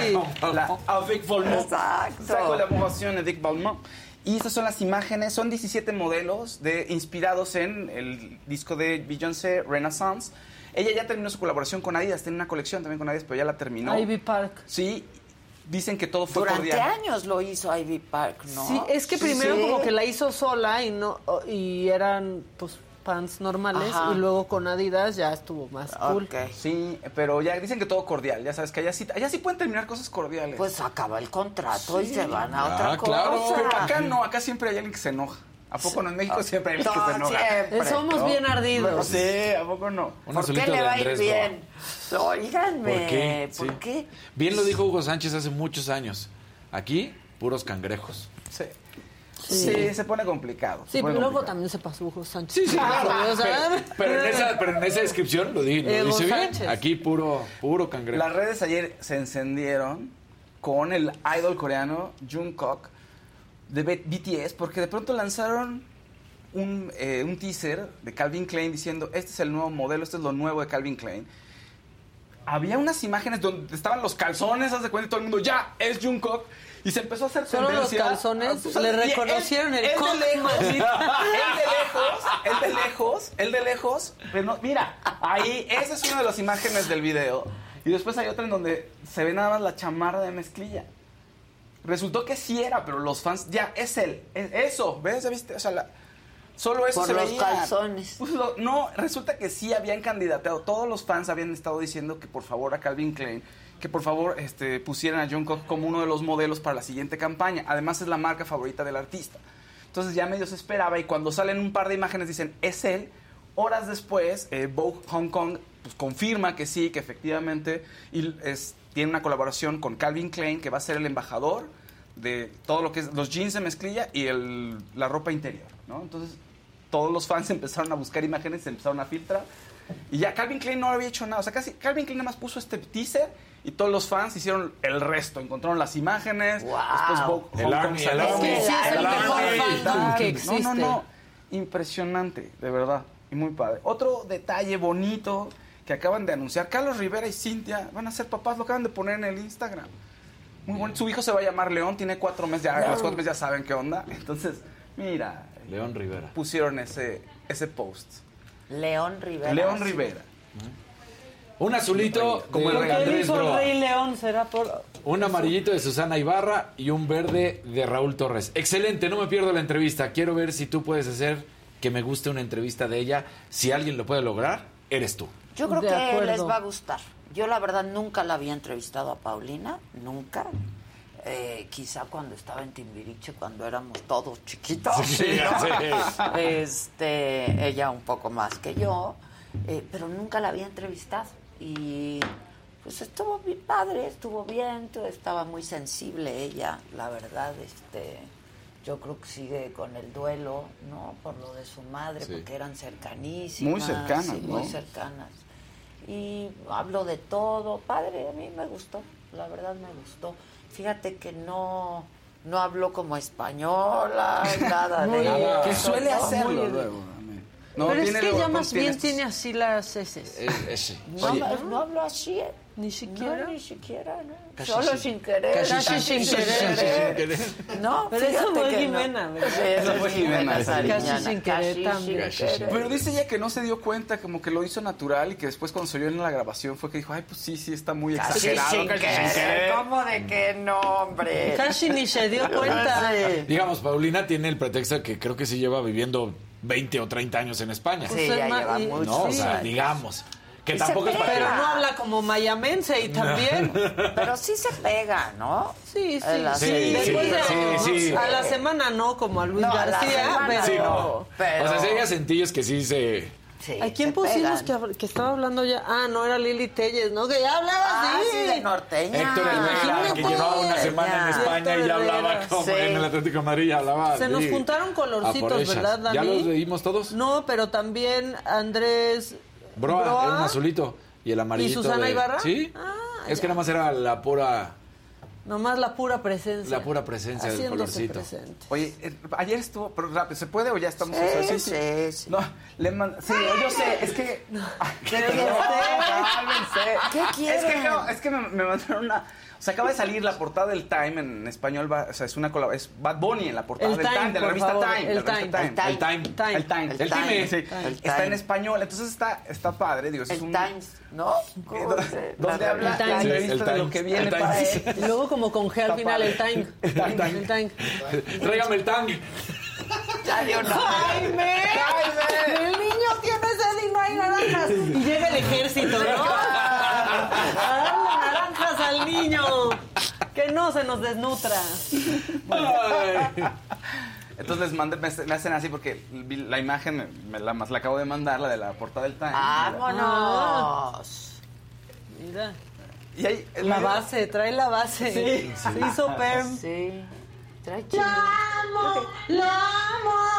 Ya es- de- sí, en definitiva, uno de los artistas más importantes de, de este milenio. duda, o sea, ¿no? sin duda, Sin ¿no? duda.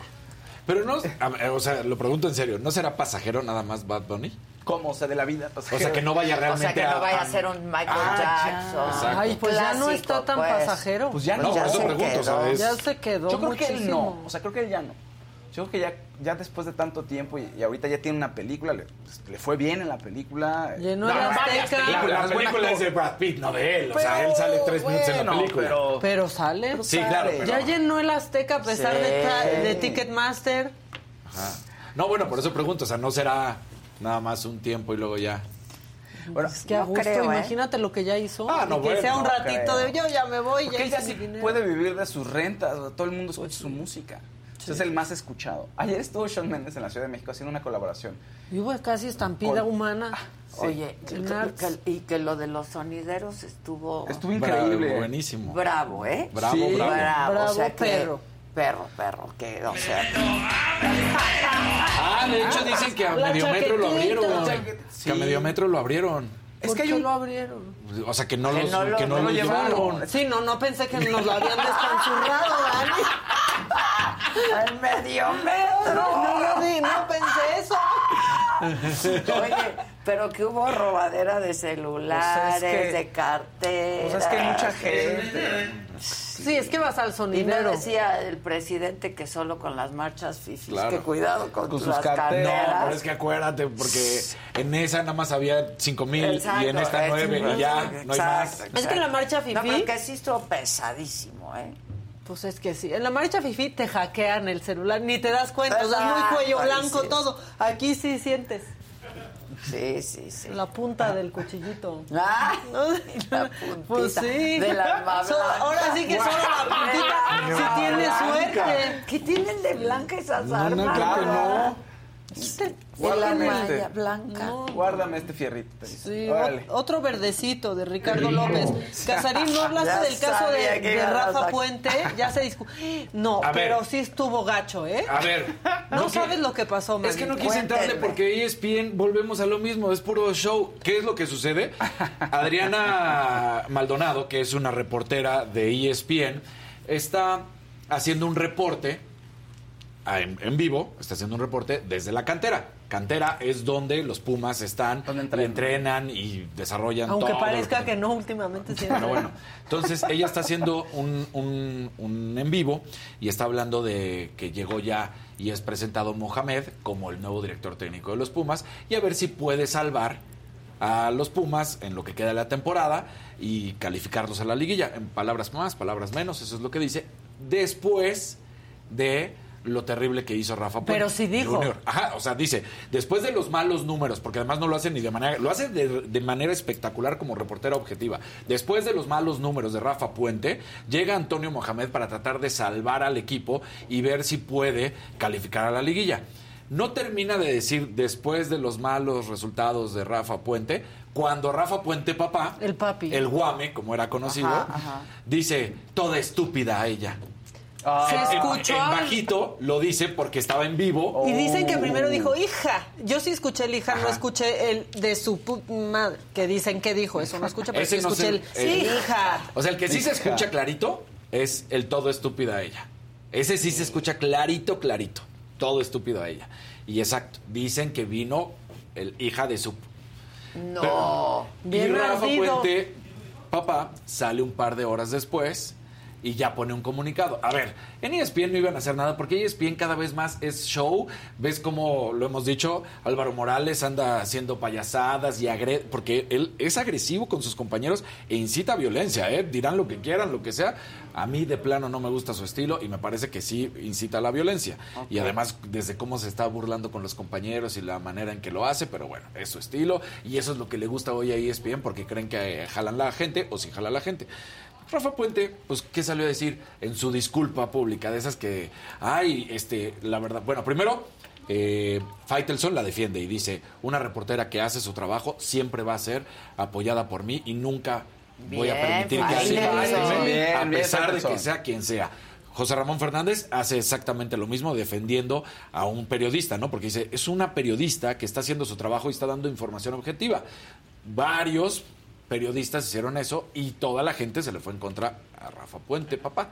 Y Rafa Puente sale con sus disculpas de es que la de el despido de mi hijo nos ha caído muy mal a nosotros. Él se ha portado excelente, pero yo como su papá no supe reaccionar.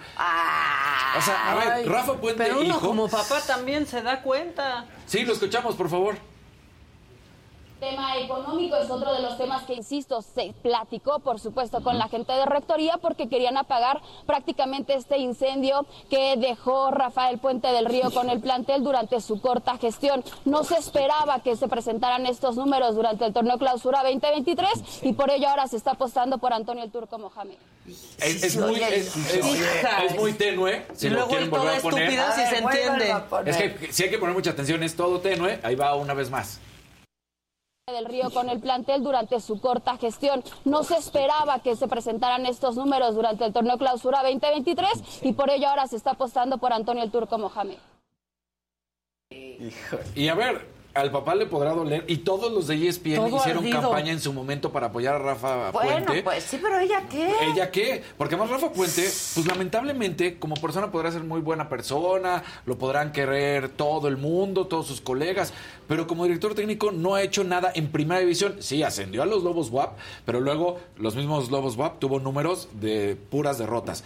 En Atlas, puras derrotas. En Querétaro, puras derrotas. Y en Pumas, puras derrotas. La verdad ¿Quién es que... sigue, Rafa Puente Junior? Sí, o sea, eh, tal la- cual, ¿eh? Tal o sea, cual. no tiene ni el 30% de victorias en su trayectoria como director técnico. Como director técnico, es un director técnico perdedor. Esa es la realidad. ¿Pero por qué lo han contratado? Porque nadie, enti- nadie entiende, nadie entiende Hace cómo... bonitos PowerPoints. Porque habla bonito y porque habla de la resiliencia. Sí, Se es- vende No bien. es broma, ¿eh? Hace bonitos PowerPoints y habla... es- te lo prometo, eso no es mentira. Ay, Eso lo no es mentira. Hace bonitos PowerPoints y habla de la resiliencia y siempre habla muy bonito de... Hay que dirigir. Sí, que- y siempre que está exponiendo los Claro. tiene sus presentaciones. Yo lo dejé de seguir bien. cuando estaba. eh, salía en novelas no juveniles. Eh, salió en novelas. Era galán juvenil también de Era, telenovelas. a ver, él fue futbolista por muy breve tiempo, no la armó, luego quiso ser actor, no la armó, luego encontró un espacio en los medios para ser periodista, analista deportivo, decidió irse a ser director técnico le va más o menos bien, por esto que te digo, bien en el ascenso, ¿no? Y si dices algo, tu papi, Y ya su en la papi primera te división, pues termina siendo muy malo. En la primera división termina siendo muy, muy malo. Esa es la realidad. Vaya a ser que Como papi te insulte. Papi te insulta. O sea, ¿y la cara No, del pues, otro cómo se llama, Álvaro? Sí. No, sí hace ojos como Porque de, "Puta, Morales, ¿qué hago? justamente Álvaro Morales voltea a ver algo así como de ah, y, y se pero sigue. mal él, porque Mal sí él, debería haber dicho, "No "Oye, insultes a mi compañera, Pero es lo que te digo, vivo". Álvaro ¿Por Morales en primera siempre en apoya, a- fue de los que primero critica siempre O de manera que no se agresiva iba a escuchar. y luego lo apoyaba todo el tiempo a Rafa ¿no? Puente. No, claro que sí se escuchó y se dio cuenta. Pero él actúa como si nada. Eh, ah, ah, a mí... O sea, vamos contra Álvaro Morales. No, no es cierto. No, no, no. A ver, a mí no me gusta el periodismo que Ya se está sé, ejerciendo no, no, ya sé. en ESPN. Y uno de esos ha sido justamente Álvaro Morales. ¿A ti sí te gusta, Faust? No, tampoco. Me cae, o sea, me cae bien. Pero- ¿qué opinas, La verdad, Faustelson? la verdad me cae bien así de lejitos. Pero tengo, opino como Casarín. Cuando empieza a emocionarse, cuando empieza a insultar, ya me le cambio, ¿sabes? Y ahora que Faitelson va a tercer grado deportivo, no Sí, vaya a ¿qué andar de peleonero. Oye, porque, tercer Fai- grado porque Faitelson ¿qué va a también pasar? ha entrado a lo mismo, a esa misma dinámica. Como que ni ESPN dijeron, ah, mira, está gustando a la gente, vamos a mantenernos en Es esa un línea. tercer grado de Deportes. por- Analistas deportivos. política deportiva. Exactamente, va a estar Política deportiva. fuera de Televisa está André Marín, está Faitelson, Faitelson, Alarcón, Alarcón. Alarcón, fuera de- Majo. de, y Majo. Ah, Majo. A mí de, to- de todos los que van a estar ahí, Majo, Ella mira, es la gran mejor, narradora, sí. gran, gran narradora de deportes, me parece que es de lo mejor que hay hoy en día, lo hace espectacular, ella está en HBO, fue por la que se dio este show que habíamos platicado Sí, hace sí, unas sí, semanas eh, con Marion, y bueno, entonces ella va a estar, y luego van a estar los de Televisa propiamente, y que van a estar platicando. Al- Que es a- Alex de la ¿Quién va a Rosa. Alex de la Rosa, que Que Alex es muy bueno, la Alex de la Rosa ¿Quién más va a tiene una trayectoria importante que muchos no saben. Él se hizo prácticamente, él se va a estudiar periodismo En a España. ESPN, ¿no? Y luego llega a. ESPN y hace toda su trayectoria en ESPN y lo contrata Televisa el año pasado o Ya. antepasado. Hace no me ¿Quién acuerdo más de. Televisa a? Denise Denise, No, que, Denise Denise es la que va a conducir, conduce, exactamente. y- pero falta, solo es Alex de la Rosa, me falta ¿no? alguien más. Denise ¿De porque le gusta mucho el foot. Sí. Sí, ¿no? y Faitelson Pero, ¿y está si- con ella en radio. Sí. Sí, colaborador pero ¿y de si hablan de otros temas?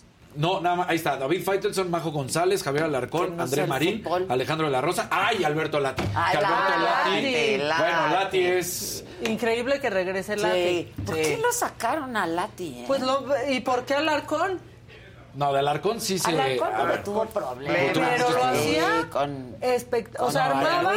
Sí, exacto. Lati dicen... Ah, mira, ahí están. De Alberto Lati dicen, dicen los eh, rumores, ¿Que saben? Los, los- el, el radio pasillo, que a Lati le dieron las gracias porque era muy caro Lati, porque recordemos que a Lati lo Es mandaban que se man- iba dos años. Pues dos sí, años antes, sí, se- Lo valía pero además se muchísimo. iba él y su familia, obviamente. Pues es que no los podía No dejar los podía dos dejar. años. Entonces, se iba a aprender el mandarín, Sí. no manchen. dice Radio Pasillo, ahí sí yo no sé porque yo no era de esa empresa, pues no, pero Estuvo dicen... con nosotros una vez y ahí medio nos platicó. No, pero al, al- Lati es representante de la ONU y además es uno de los hombres reconocido por periodista como de los que hablan más de, o sea, es políglata, políglata, perdón, Políglota. Políglota. políglota, lo dije dos veces mal, este, que habla suajili, que habla Sí, sí, sí. Man- sí, mandarín, porque que se habla- iba, o sí, sea, porque se era iba. padrísimo y eso también lo orquestaba Alarcón. Acá, estaban en la clausura de un evento deportivo, o sea, del Mundial, y el último día de transmisión ya estaba Lati en China, porque ya venían Sí, este, claro. Su espacio los Olímpicos. Su espacio Sí. Latitudes, tiene un Sí. libro. O sea, Lati es uno de los mejores periodistas que hay. ¿eh?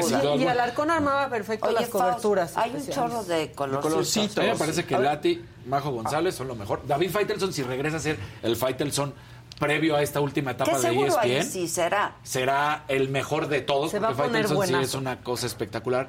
Digo, no me gusta en la dinámica que ha caído ni ESPN, la verdad es que no.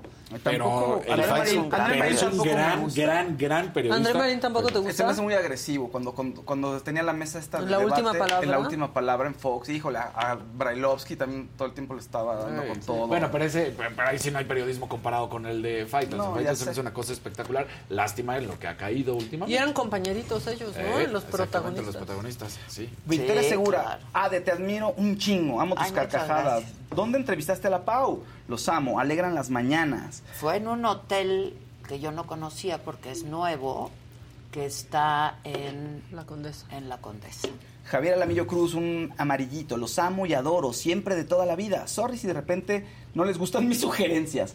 Adela, Fausto, Maca y Cesarín, lo máximo. Gracias. Me encanta, Maca, que de repente se te sale el acento de Tijuana, Maca. Ay, no manches, ¿cómo? Ya estaría yo como Paulina, ¿cómo se me va a salir si ni he vivido ahí. ahí? Indira Vitia nos manda un especie de, como de Naranjita, naranjita. ¿no? ¿no? También soy más. una chulada, ¿no? Sí. Así nomás se me sale el barrio más bien. Exacto.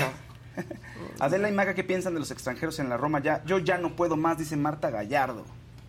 Este... Pues ya, ayer estuvo platicando un poquito Maca sobre. ¿no? Yo soy la única tema. nacional en mi edificio. Que vas a estar en Conejo Blanco y Conejo Rojo. Ah, pero en Maca, ¿en junio. serio? en- Falta, es que falta mucho. no nos puedes decir pero es que no sé qué es. Nunca, no Nadie. se sabe. No sé, no sé de qué se Hasta trata, que no, no, puedo llegas, explicar. no te dicen ¿Leíste que el es.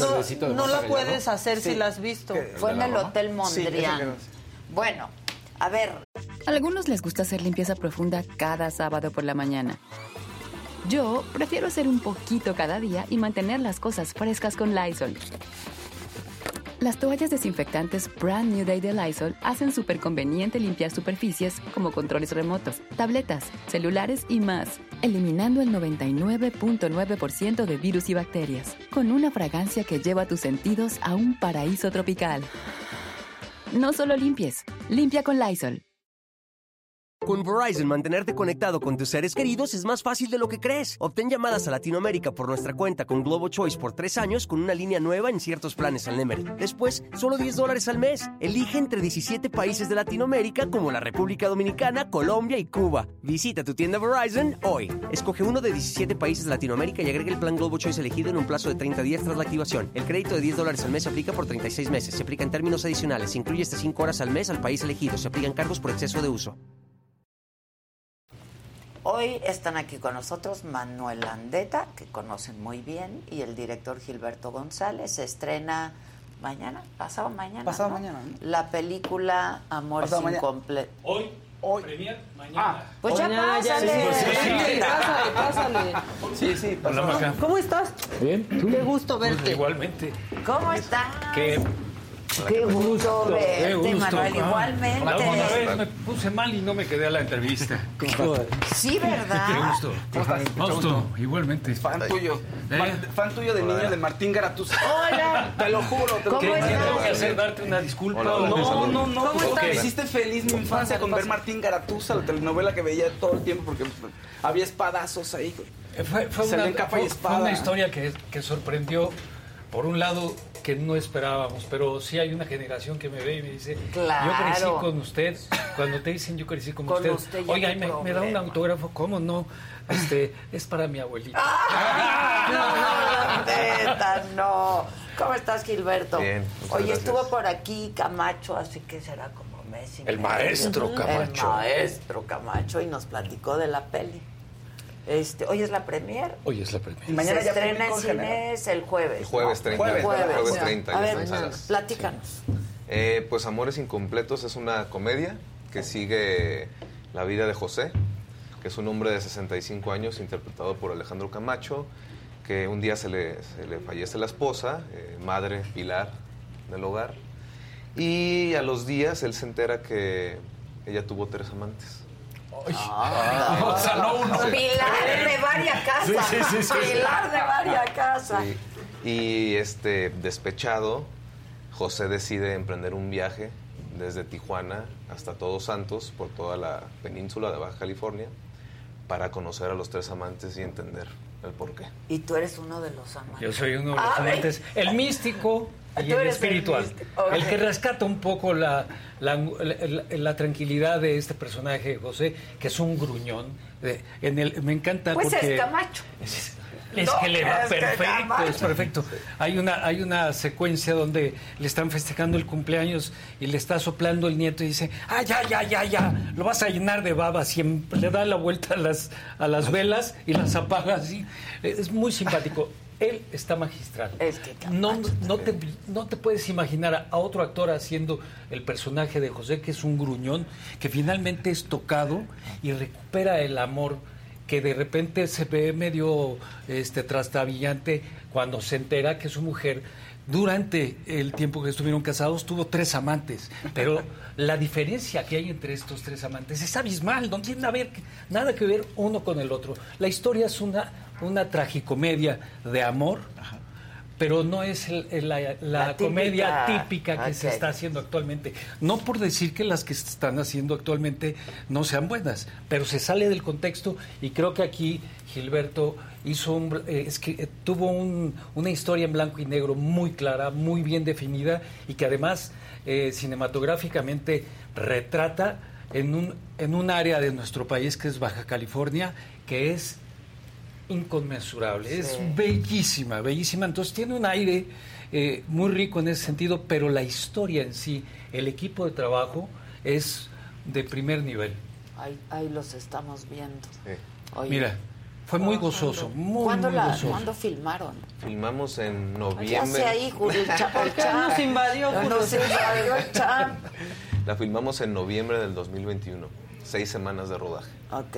Fueron cuatro semanas en Ensenada. Una cámara B hizo aspectos en Tijuana. Y a la quinta y sexta semana nos embarcamos en el viaje. 80 personas. Pasamos por Tijuana, Ensenada, La Bufadora. Ella es de ahí. Qué bonito. Ah, increíble. Ni lo conoce, pero... Pero ahí nací. Ahí No, sí nació, ahí nació. está muy sí bonita la baja, ido, sí. claro. Uy, sí. Toda Pasa- la baja. Pasamos por Cataviñá, este, Guerrero Negro, Mulegé, Loreto, La Paz. Todos Santos. Hicimos todo el viaje. Precioso. Sí. Pues recorrieron la baja. Toda, ¿no? toda, toda completa. Y es el, es el viaje que hace el personaje. ¿Cuánto tiempo les tomó rodar? Seis semanas. Seis semanas. Seis semanas. En friega. Pero muy Pues fue muy ¿eh? rápido. Muy intensas. Es que más tiempo, más caro. No, Sí. más tiempo, más caro. No, y, y lo, lo padre de, de esto es que las seis semanas estuvo Alejandro Camacho con nosotros, todos los días. Y la verdad fue increíble tenerlo porque te llenaba de energía. Es- Este, yo, yo tenía dudas, decíamos, se va a cansar y no. Él estuvo las seis semanas todos los días a cuadro, entraban actores, hubo un casting muy grande, maravilloso el casting. Estaba Manuel Landeta, Patricia Bernal, Silverio Palacios, eh, Hernán Mendoza. Todos entraban y salían en el, en el rodaje, pero Camacho estuvo todo el tiempo. Y creo que van a ver un gran papel de Alejandro, como pocas veces lo hemos visto en cine. Es un papel muy sensible, es un hombre gruñón y estoy seguro que les va a causar ternura y, y- y es, es- es muy padre verlo. O sea, es un personaje Es un gran personaje. entrañable, Es, es él el personaje, o sea, Sí. nadie lo pudo haber hecho. Sí, te lleva por todos los estados de ánimo, ¿no? Reflexivo, este, eh, de dol- con dolor, con reencuentro, con perdón, el amor que trasciende más allá de la muerte, ¿no? Un amor que podía haberse roto, que podía haber quedado eh, Después en de destrucción enterarse. después de eso. Al contrario, eh, porque en una relación de pareja, pues siempre los dos son tienen que ver con lo bueno y lo malo, con las consecuencias.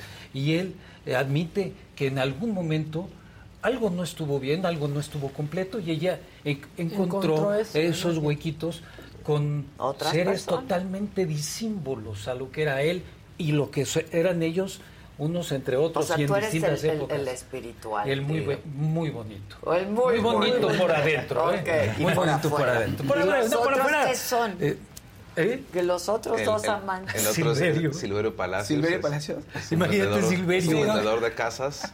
Y el otro amante, pues no, Es no, un no quiero spoilear. Ok. Prefiero que. Es otro. Es Ok. un Que la vean. secreto de Es amor. Es otro actor. Secreto. Pero muy diferentes los Sí. tres. Gran actor. Sí.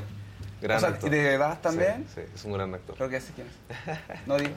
No, pues no, digas, No. ya luego nos dices. Mira, yo creo que la gente que vaya al cine va a pasar un rato muy agradable porque fundamentalmente el espectáculo, eh, la función primordial es entretener.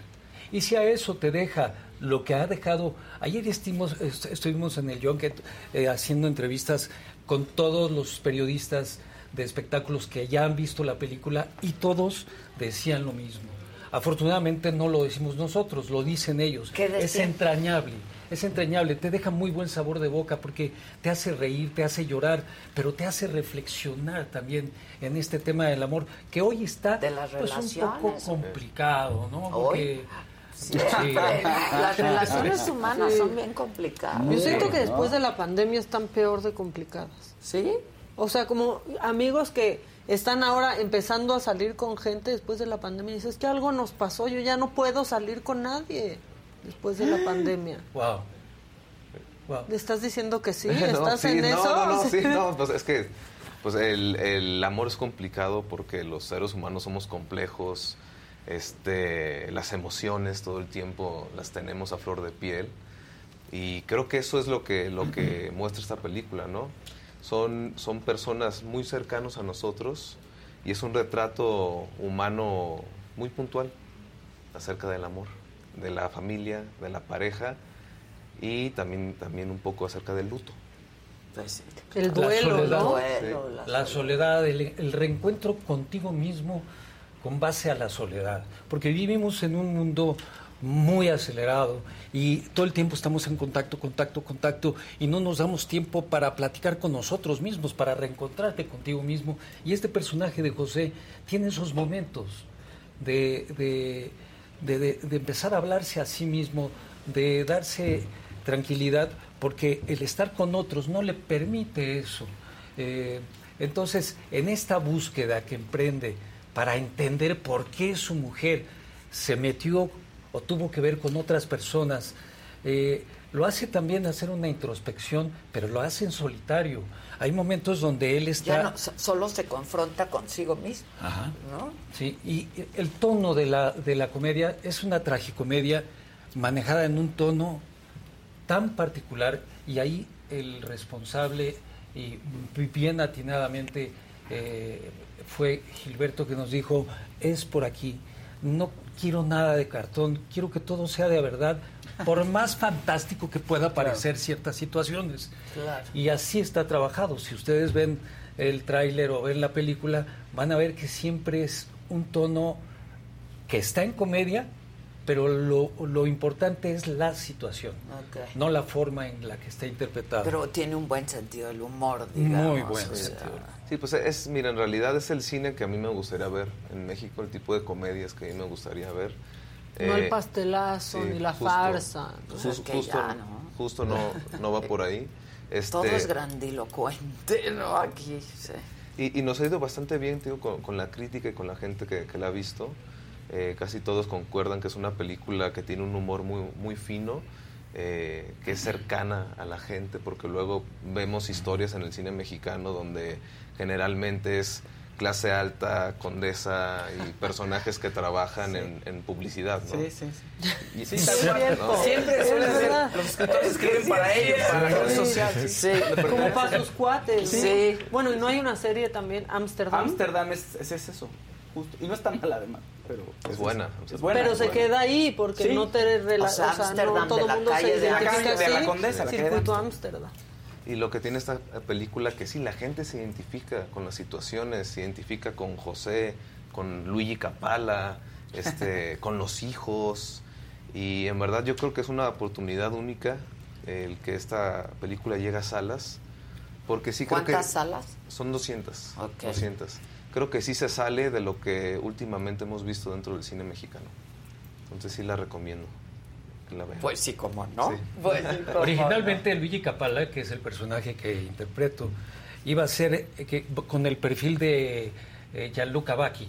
Ah, totalmente Sí, de sí, esa onda. das, Uh. Sí le das. Pero cuando leí el guion, este, llegué con Gil y le dije, híjole, man, hace algunos años me invitaron a conducir un evento dentro de los bloques de Teletón para una marca de zapatos y de ropa muy conocida, de, de un tipo, un pre- empresario muy destacado, eh, a quien conozco poco, pero que me, me llamó muchísimo la atención porque el día que, que me reuní con él en su oficina, Era una como oficina, este, no, era, era el cielo, nubes, una oficina mística, holi- holística, ¿no? Sí, sí, sí. Sillo- cojines, ¿Qué incienso. zapatos? Michel Gomit. No, te saluda del lado Ah, izquierdo porque Sí, es el corazón. Y te- te- me abraza y me, queda, me quedo 10 minutos así. Sí, claro. Hasta que es Y- incómodo y luego y- ya no, y así. Sí, pero, pero así fue con todos los que iban conmigo.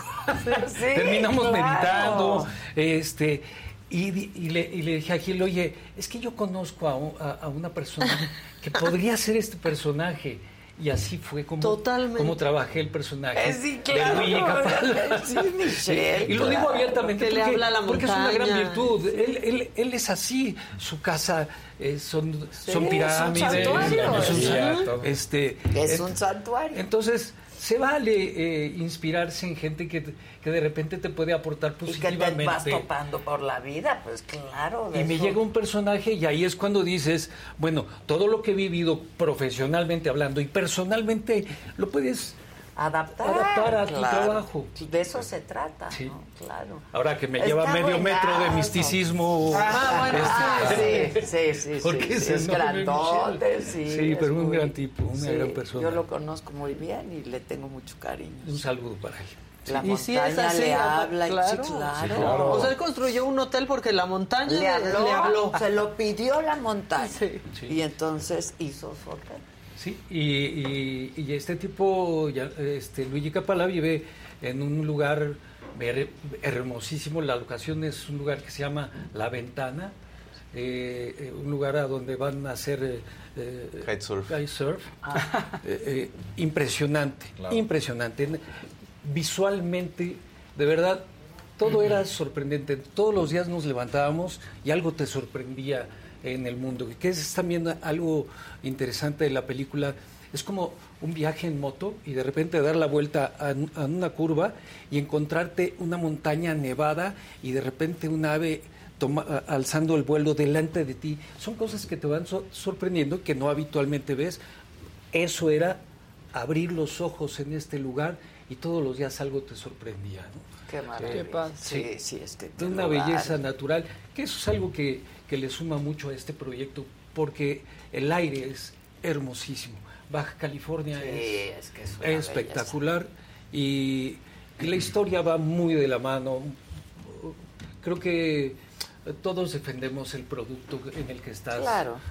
Porque proyecto, es parte claro, de tu, debe de- de de tu ser, labor, claro. pero con mucho, con, con- con el corazón en la mano y con toda la verdad, eh, hemos estado defendiendo y hablando muy bien del producto porque cuando lo vimos, que además esta es una historia muy bonita, la primera emisión que se hizo en eh, el Festival de Cine de Los Cabos fue en una playa enorme, enorme, había eh, sillones, eh, petates, sillas de arena eh, Es para playa. ir al cine Eh, así, ¿no? Pusieron, Sí. pusieron una pantalla inflable enorme con un Qué equipo de sonido espectacular.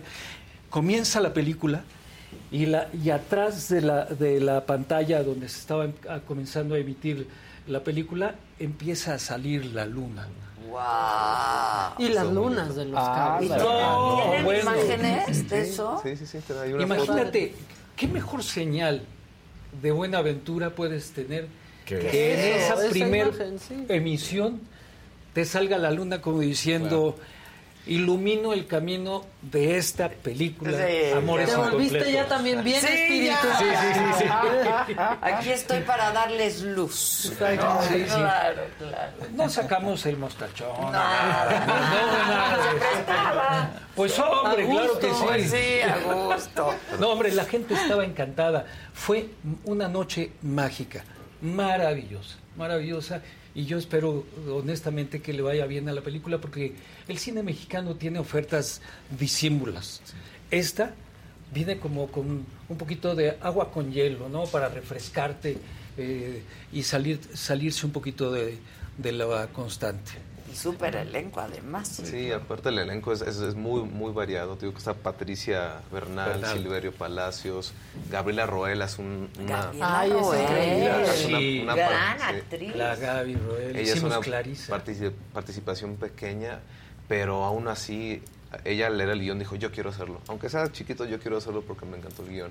Entonces así se fue armando todo, todo el crew y todos los actores. Pues felicidades, caray. Gracias. Entonces, se estrena este jueves, Este jueves. en 200 salas 200 de cine. salas, así. así es. Este, y ya sabemos que el primer fin de semana es muy importante, para la permanencia Sí. de una película, ¿no? Sí, pues yo inven- in- en, en verdad invito a la gente, vayan a verla, se van a divertir, se van a conmover, eh, van a disfrutar un buen rato y, y, eh, un buen momento y al final van a salir reflexionando y comentando la película. Estoy seguro que, que se van a identificar y les va a gustar. Qué bonita foto. Sí, es- Sí. es- gracias. Sí. Es Loreto ahí, Alejandro Camacho, Es que caminando. Loreto también es hermoso. precioso. Es que no tiene desperdicio. Wow. De verdad, unos cielos y El unos buen horizontes. Camacho, cómo me divertí con él hace un par de meses que estuvo por aquí, que estuvimos Es muy divertido. Sí, es muy divertido. Es muy que un escénico. tipo muy, muy, sí, Es muy muy es- escénico de tiempo completo. Sí, sí, sí, Muy sí. teatral. Él arranca en la Sí. mañana. Yo creo, yo imagino que él arranca en la mañana y voltea y, y le dice a, a su mujer, ¿cómo estás, mi amor? Ven, unamos nuestras bocas. Yo también creo que es así. Seguro es así. Seguro, sí. Seguro así. Vende muy bien, él, él se sabe vender muy bien, pero independientemente de Pero es eso, un tipo culto, inteligente. Ah, muy, y eso es muy. delicioso en alguien. Oye, ¿no? yo lo vi en la Celestina con, con Ofelia Guilmain. Y era un agasajo, era un equipo de trabajo increíble. Pero Camacho siempre fue una estrella, un una, una persona que brillaba arriba del escenario. Eh, es como, como estos actores como, como, como, Humberto Zurita, Sí, ¿no? También se vende, ¿no? Eh, Todo el tiempo. Eh, eh, el mismo Héctor Bonilla. ¡Ah, Electra! Increíble. Que Dios lo tenga en su gloria. Sí, maestros de la oh, actuación, de la escena. Sí, pero duda. que eh, eh, este Y, y hay eh, un papel, hay un papel que, que hace Joana Murillo, que en verdad hace un papel divino y Uy, sí. pocas veces se ha visto a Joana interpretando un papel de esta, de, de esta forma. Porque, ¿no? porque- porque además ves a Joana y es bonita, es Sutil, hermosa. ¿no? Siempre, muy sutil, Y sí. De repente la historia sale. de Joana y dices, "What? ¿Qué, qué? ¿A qué hora salió? ¿Qué Ay, pasó qué aquí?" maravilla. Trabaja en un taller mecánico ella. Ah, Sí. ok. Qué padre. Qué no, padre. es algo totalmente distinto lo que ha hecho. Hizo un gran, un gran papel. O sea, es de barrio. Sí. Es de barrio. Sí. Un barrio modernoso, sí, Exacto, pero actual. de barrio. Sí. Oigan, pues felicidades, caray. Gracias, Saludos gracias. al Camacho. Hoy es la premier. Hoy es la El jueves se estrena. Así es. 200 salas de cine. Hay que ir a verla. Amores incompletos. Así es. Felicidades. Ayuden Muchas al gracias. cine mexicano, vayan este fin de semana, impo- importantísimo. Sí, sí, importantísimo este fin de semana. Ay, hombre. Vayan, vayan. Vayan. Vayamos, todos, vayamos. todos muchas gracias, Landeta. Gracias, Gracias, muchas Gilberto. gracias. Muchas gracias. Hoy a las 7 de la noche, por este mismo canal, una entrevista con Paulina. Hola. No es mi culpa. Le dije que traes unos colores. Oye, Pau, pues es que yo venía pensando que nunca te he entrevistado. Qué mala. Mala tú, sí es tu culpa, esa sí es tu culpa. ¿Cuántas veces te has casado? ¿Solo una? ¿Cómo hay ausencias tan presentes en la vida, no? Este. Y yo sé de la relación tan cercana que tenías con tu madre, o- pero ser mamá es bien difícil. Talía es tu amiga, ¿no? Sí se yo- quieren, ¿no? Yo y ella ya no tenemos nada más que armar una gira y ya está. ¿Qué Yo tal con que- Alejandra? Oye, uno de tus primeros amores ya se divorció. ¿No se darían sus besos, no? ¿Y te gustan jovencitos? Me gustan. Sasha, ¿te llevas con ella? ¿Algún día te has caído mal?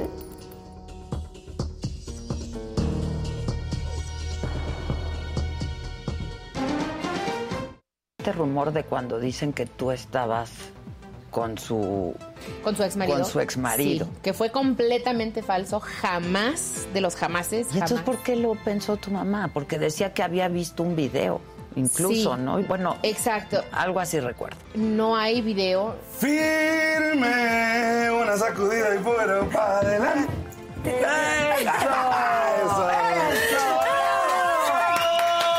¿No te sorprendió el presidente hablando de ti? Sí, totalmente. O sea, ¿qué hiciste? Pues, ¿qué pasó? Es que yo creo que para que te mencionen tiene que haber pasado algo o muy grave o, o muy bueno como, Como el Oscar. ganaste un Oscar. Ah, pero ahí sí no, ¿verdad? No, sí, ahí sí no. Ahí sí nadie te habló. Fíjate, fíjate, fíjate. Si me echo un soplado, me sale con premio. Si voy a hacer del 2, resulta que no hay papel. Si voy a tirar el miedo, está ocupado el retrete. Mejor me agarro el pajarito y juego con él.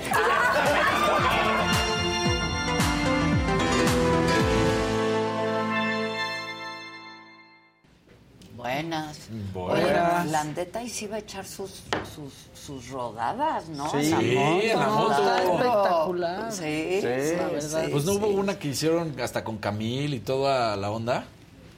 Una rodada. Una rodada La ¿no? con Pues es que hacían Yo me acuerdo que Camila era hizo toda con una Poza. banda. Sí, o sea, eran- era- exacto, eran sí, bandotas. Sí, sí, sí, sí. Bandotas, sí. Bueno, ¿qué más, muchachos? ¿Qué dice la... Ahora sí que la banda. ¿qué Ah, hubo un dice? verdecito. Ay, ya se me Ya se nos escapó. perdió, pero... Sí. Oye, es que luego- Aquí está, de Ed Salas. Saludos desde Dallas, Texas. Me late un buen el programa. Muchas gracias, Ed. Y hubo también un amarillito nada más, de, se me así, perdió, ¿no? sin, sin nada, de, de Susana Ibarra, Sí. poniendo una perita diciendo thank you. No, pues gracias No, y a estaban ustedes. diciendo que, que Landeta, qué impresión. Qué más guapo que sus hijos. se ve súper que está bien. súper bien. Sí, pero es que es un guapo. Es muy guapo, La verdad, Landeta. es un guapo. Los ojos claros siempre van a hacer que... Digo, además son de lo demás, ¿no? los Sí, ojos claro. los claros, ojos- sí. Sí. los ojos claros, o sea. De entrada, ¿no? Los ojos sí, claros. sí son siempre un... Sí, y no digan, ay, pero nuestros ojos, pues también estos tenemos, pero Pues sí. imagínense... Pero imaginen esta de- mesa con ojo Sí, claro. sí, sí, sí, claro. sí, sí, Dios no le da las a los alacranes. ¿no? ¿no? Ya imagínense, eso ya sería este demasiado, la verdad. Jocelyn López. Adela, te ves espectacular. Ay, muchas gracias. Este... La que sigue, por están que sigue, preguntando que, qué le preguntaste a Paulina Rubio. Pues véanlo. Véanlo. Véanlo, le pregunté de todo, de todo, de todo. Buenas. Vino Claudia. ¡Vino Claudia! Nos Pásense. algunos les gusta hacer limpieza profunda cada sábado por la mañana. Yo prefiero hacer un poquito cada día y mantener las cosas frescas con Lysol. El limpiador multiusos de Lysol limpia y elimina el 99.9% de virus y bacterias. Y puedes usarlo en superficies duras no porosas de la cocina, baño y otras áreas de tu casa. No solo limpies, limpia con Lysol. Con Verizon, mantenerte conectado con tus seres queridos es más fácil de lo que crees. Obtén llamadas a Latinoamérica por nuestra cuenta con Globo Choice por tres años con una línea nueva en ciertos planes al Nemery. Después, solo 10 dólares al mes. Elige entre 17 países de Latinoamérica como la República Dominicana, Colombia y Cuba. Visita tu tienda Verizon hoy. Escoge uno de 17 países de Latinoamérica y agrega el plan Globo Choice elegido en un plazo de 30 días tras la activación. El crédito de 10 dólares al mes se aplica por 36 meses. Se aplica en términos adicionales. Se incluye hasta 5 horas al mes al país elegido. Se aplican cargos por exceso de uso.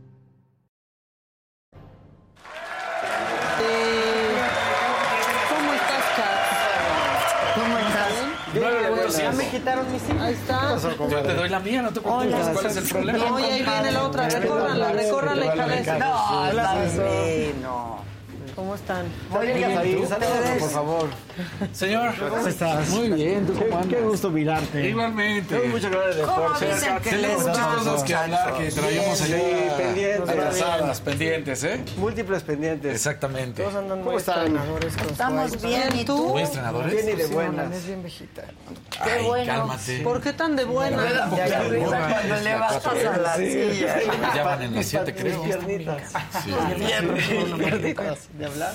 ¿Y qué más? Sí, sí, ¿Cómo andan? Bien. ¿Bien? Bien. Plan B, plan C. Plan B, en casi regresa, llegando Me gusta hacia el- me gusta el plan C, porque ¿Qué el plan tendrá C- el plan C? Eh, pues yo Plan creo que el plan C C es era tomar el la plan- presidencia del INE. Sí. Es que ese es el plan. Sí, sí, sí.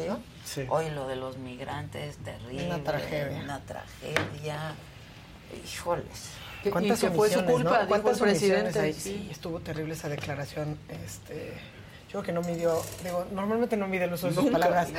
No, sí bueno. corrige. Pero la verdad es que creo que ahí estaba tratando de ser empático, porque el tono, o sea, el tono de lo que estaba de- declarando. Sí, fue torpe, opinión, pero fue empático, estoy de Fue acuerdo. torpe, o sea, no- su intención, no sé, pero fue su culpa porque pusieron los colchones, híjole. Me parece una tragedia desoladora, Pues sí, pero que habla de la cadena de omisiones en las que estamos Sí, yo creo que estaba pensando en temas alta. Migratorios. O sea, yo creo que como que estaba así. Era como, lo dije, lo pensé. Pues es que sí parece que va como sobre la marcha, Sí, se va enterando. "Mm, lo dije, lo pensé. Exacto, exacto. No, pues ya lo dije. Yo siento que lo dijo y dijo, ¡híjole! ¿Se había dado cuenta? Esa es otra. Pues espe- ay, yo quisiera pensar que sí. Sí, pues mira, te digo, la verdad sí, sí, sí, sí es una tragedia, la verdad, este... porque creo que nos pone siempre de frente con estos problemas Además, que, que supongo que la veían venir, ¿no? Yo. O sea, pues digo, eso es... Es que la situación en la que están. Sí, ¿no? tienes a tantas Ese personas a punto, eh, desesperación, des- ¿no? no Frustración. saben No, si los pueden van a obtener deportar, recursos, no saben si si los van no. a deportar, cómo y por dónde, porque además el tema del flujo de personas y las migraciones es ese, ¿no? Luego te deportan y te deportan pues por donde se les ocurre, como se les Claro, ocurre. Claro. Sí, solo quieren sacarte del país, pero no les importa para dónde te vas o cómo Sí. te vas. Entonces, este, y bueno, también dijo, ¿no? Que eran preponderantemente centroamericanos, pero que había venezolanos. Sí. Sí. En este, fin. en las- Plan B, C, D, Plan B, pero E, podemos, F, G. podemos empezar con el retweet de confundiendo al ministro Lainez con Silverio. Hablé, hablé con Julián, con Julián L. de Silverio en camino, así porque lo conozco bien. Es muy Anda bien incendiario Silverio también sí. en contra del INE, ¿eh? No, pero te voy a decir una cosa. Eh, Julián en particular es apolítico. Es totalmente apolítico. Ok.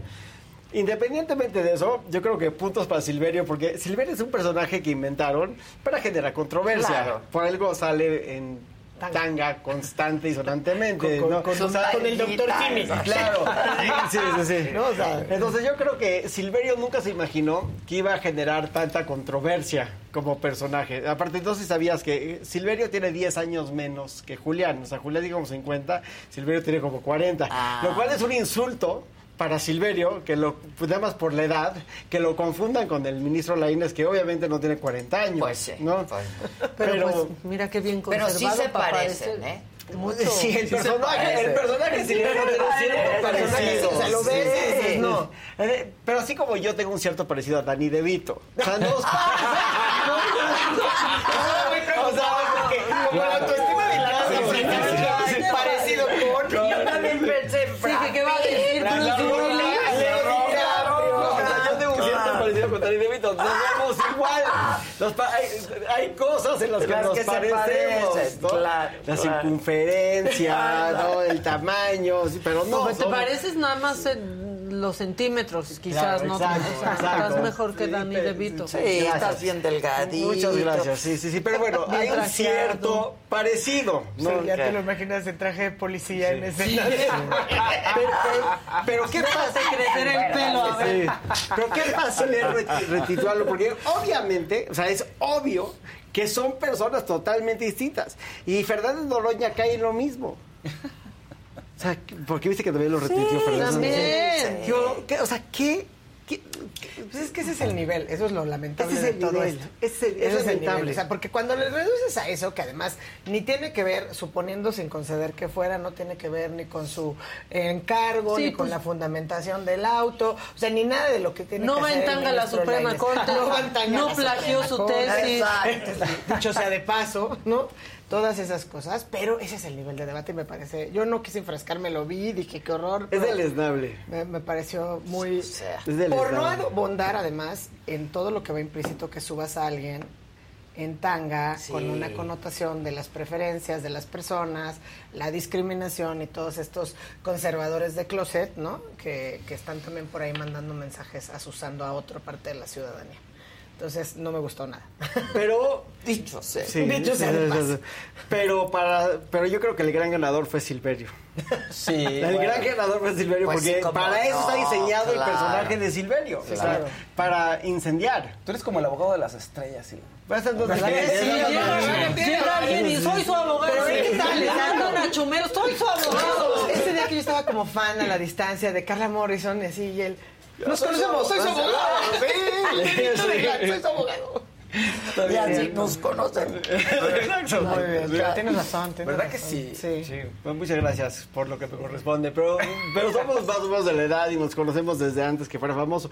Es un gran músico, Julián, by the way, es un miembro de Titán, con Che de la Cueva, es un cuate que ha hecho cosas muy importantes. Silverio, estamos en uno de sus múltiples proyectos. Y cabe mencionar, sin hacer alusión al ministro Lainez, que Silverio no es homosexual, ¿eh? Silverio es un hombre... Es, tengo entendido que es un, Con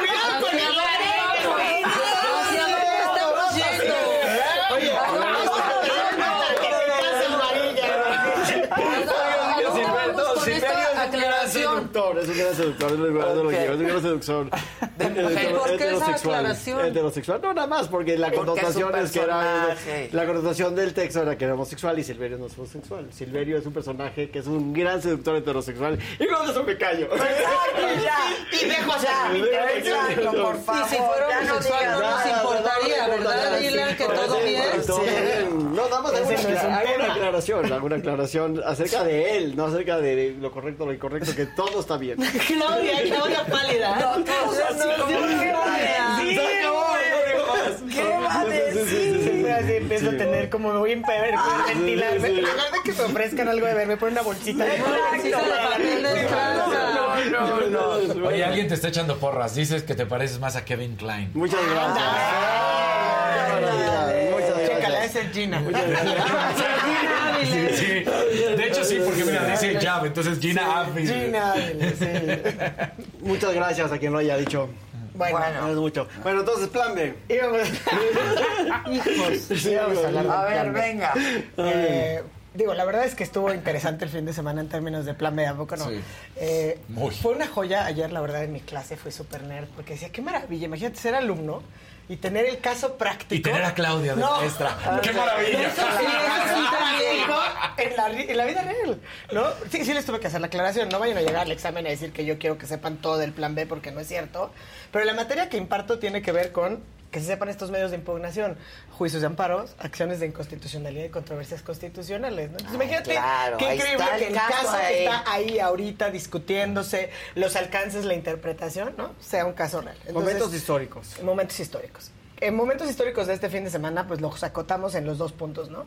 Eh, la suspensión que concede el ministro Laines eh, al plan B, que además hubo un comunicado de prensa de la Corte, me parece bastante claro, contundente, muy, muy preciso de por qué sí había precedentes en, al interior de la Corte donde se suspenden en tratándose de normas, en controversias constitucionales, las normas porque se trata de actos, ¿no? Entonces, es decir, hay una interpretación y además ya hay otros precedentes al interior de la propia Corte donde hemos concedido suspensiones en estos casos. Pero luego viene la respuesta del presidente y diría yo un par de cosas en cuanto al comunicado de prensa de la Consejería Jurídica del Ejecutivo Federal. La primera, no sé si se fijaron, pero es comunicado al pueblo de México, ¿no? Es un comunicado al pueblo de México. Pero me parece que es por primera vez un comunicado bastante jurídico, o sea, muy bien hecho jurídicamente Argumentado, hablando. jurídico. Argumentado, o sea, tiene tintes también Sí. políticos que además en esta naturaleza del instrumento, de lo que está en juego, pues se vale. Pero la verdad es que argumentado jurídicamente y que por lo menos eleva el debate a decir vamos a hacer valer o vamos a, vamos a impugnar con el recurso que está previsto en la propia ley reglamentaria, que es una reclamación.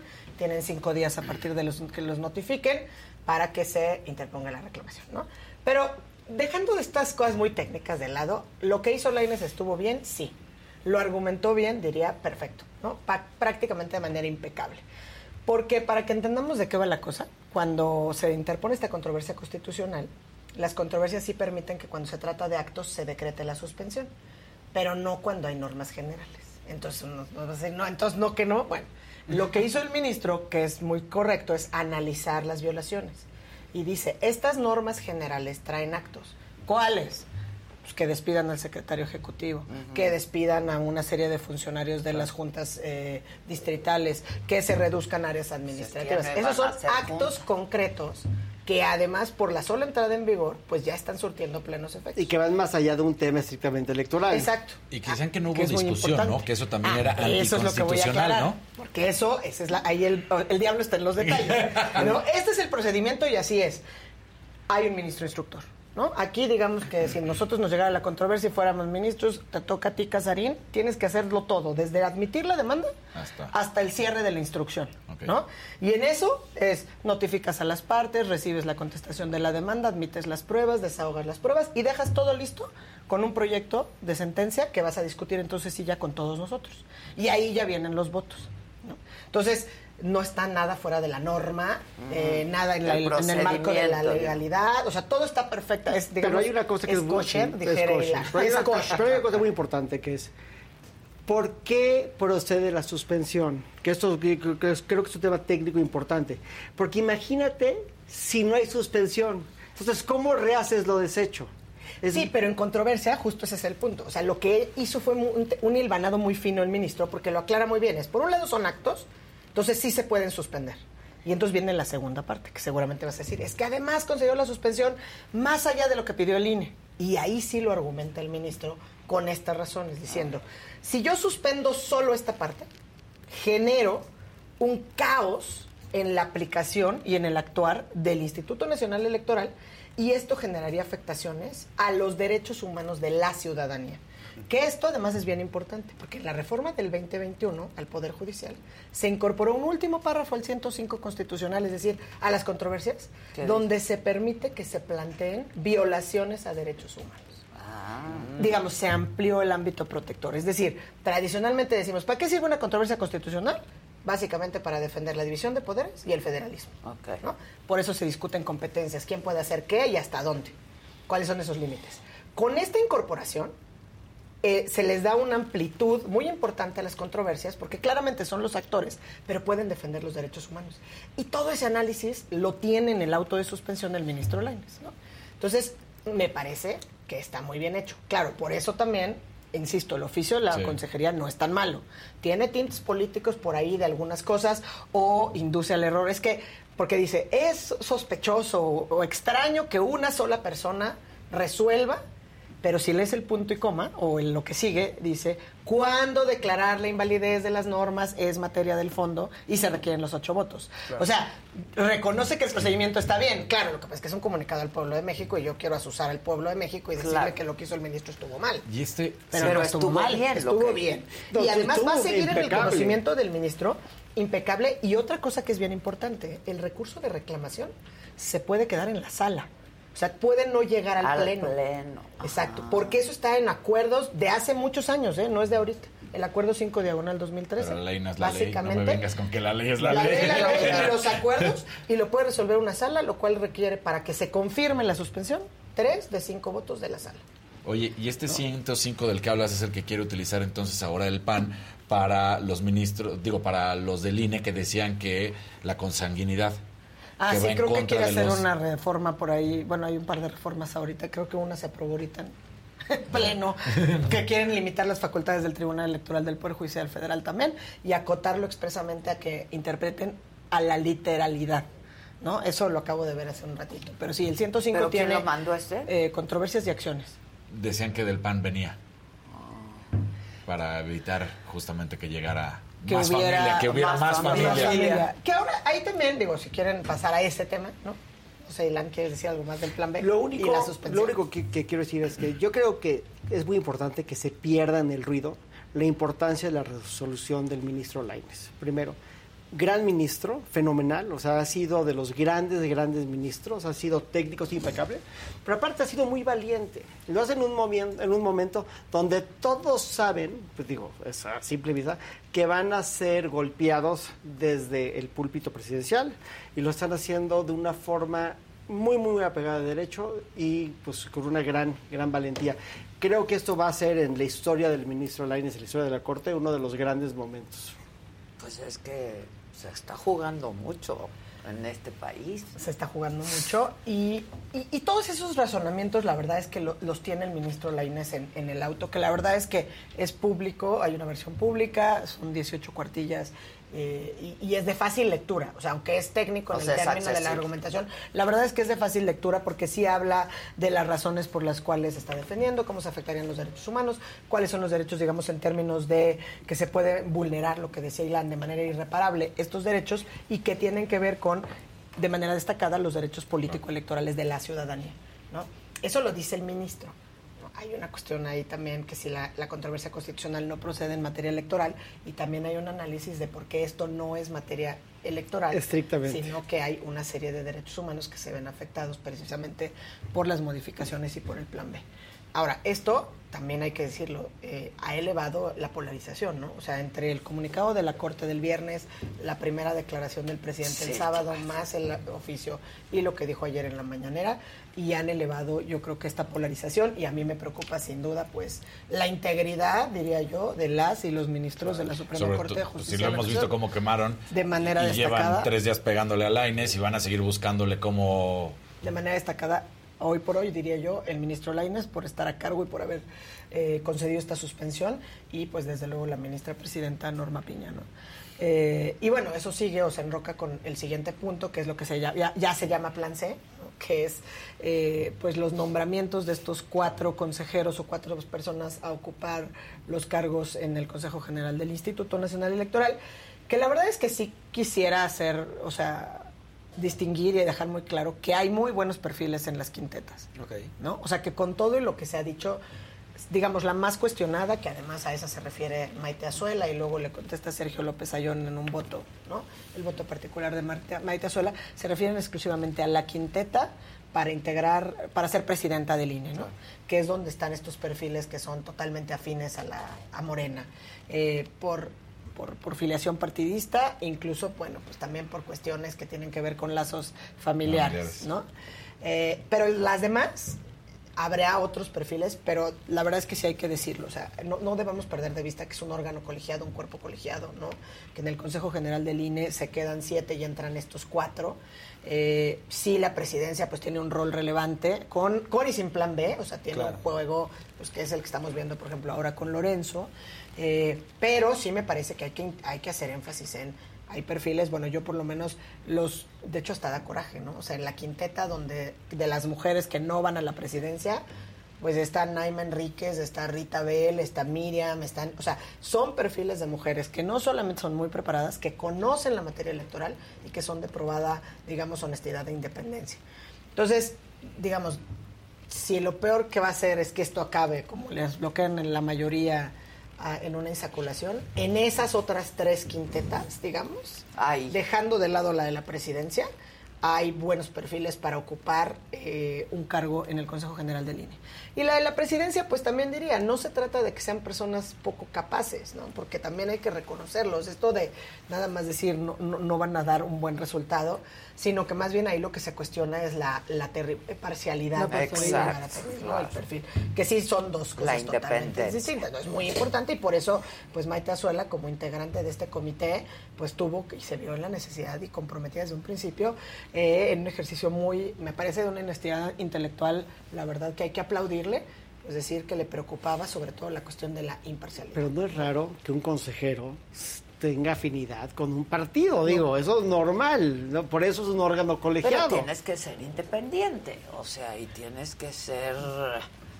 Sí, debes, debes de ser independiente. Y así está hecho Sí, el consejo. O sea, al final del día es el fueron deber reformas. ser, Sí. Así el deber Y ser. lo que dice Ilan es muy cierto. O sea, todos tienen filias y fobias. Claro. Eh, en algún menor, o sea, puede ser que su corazón de madre lata y lata Sí. más fuerte o Sí, menos, sí, sí. pero todos. En este caso lo que pasa es que los identifican.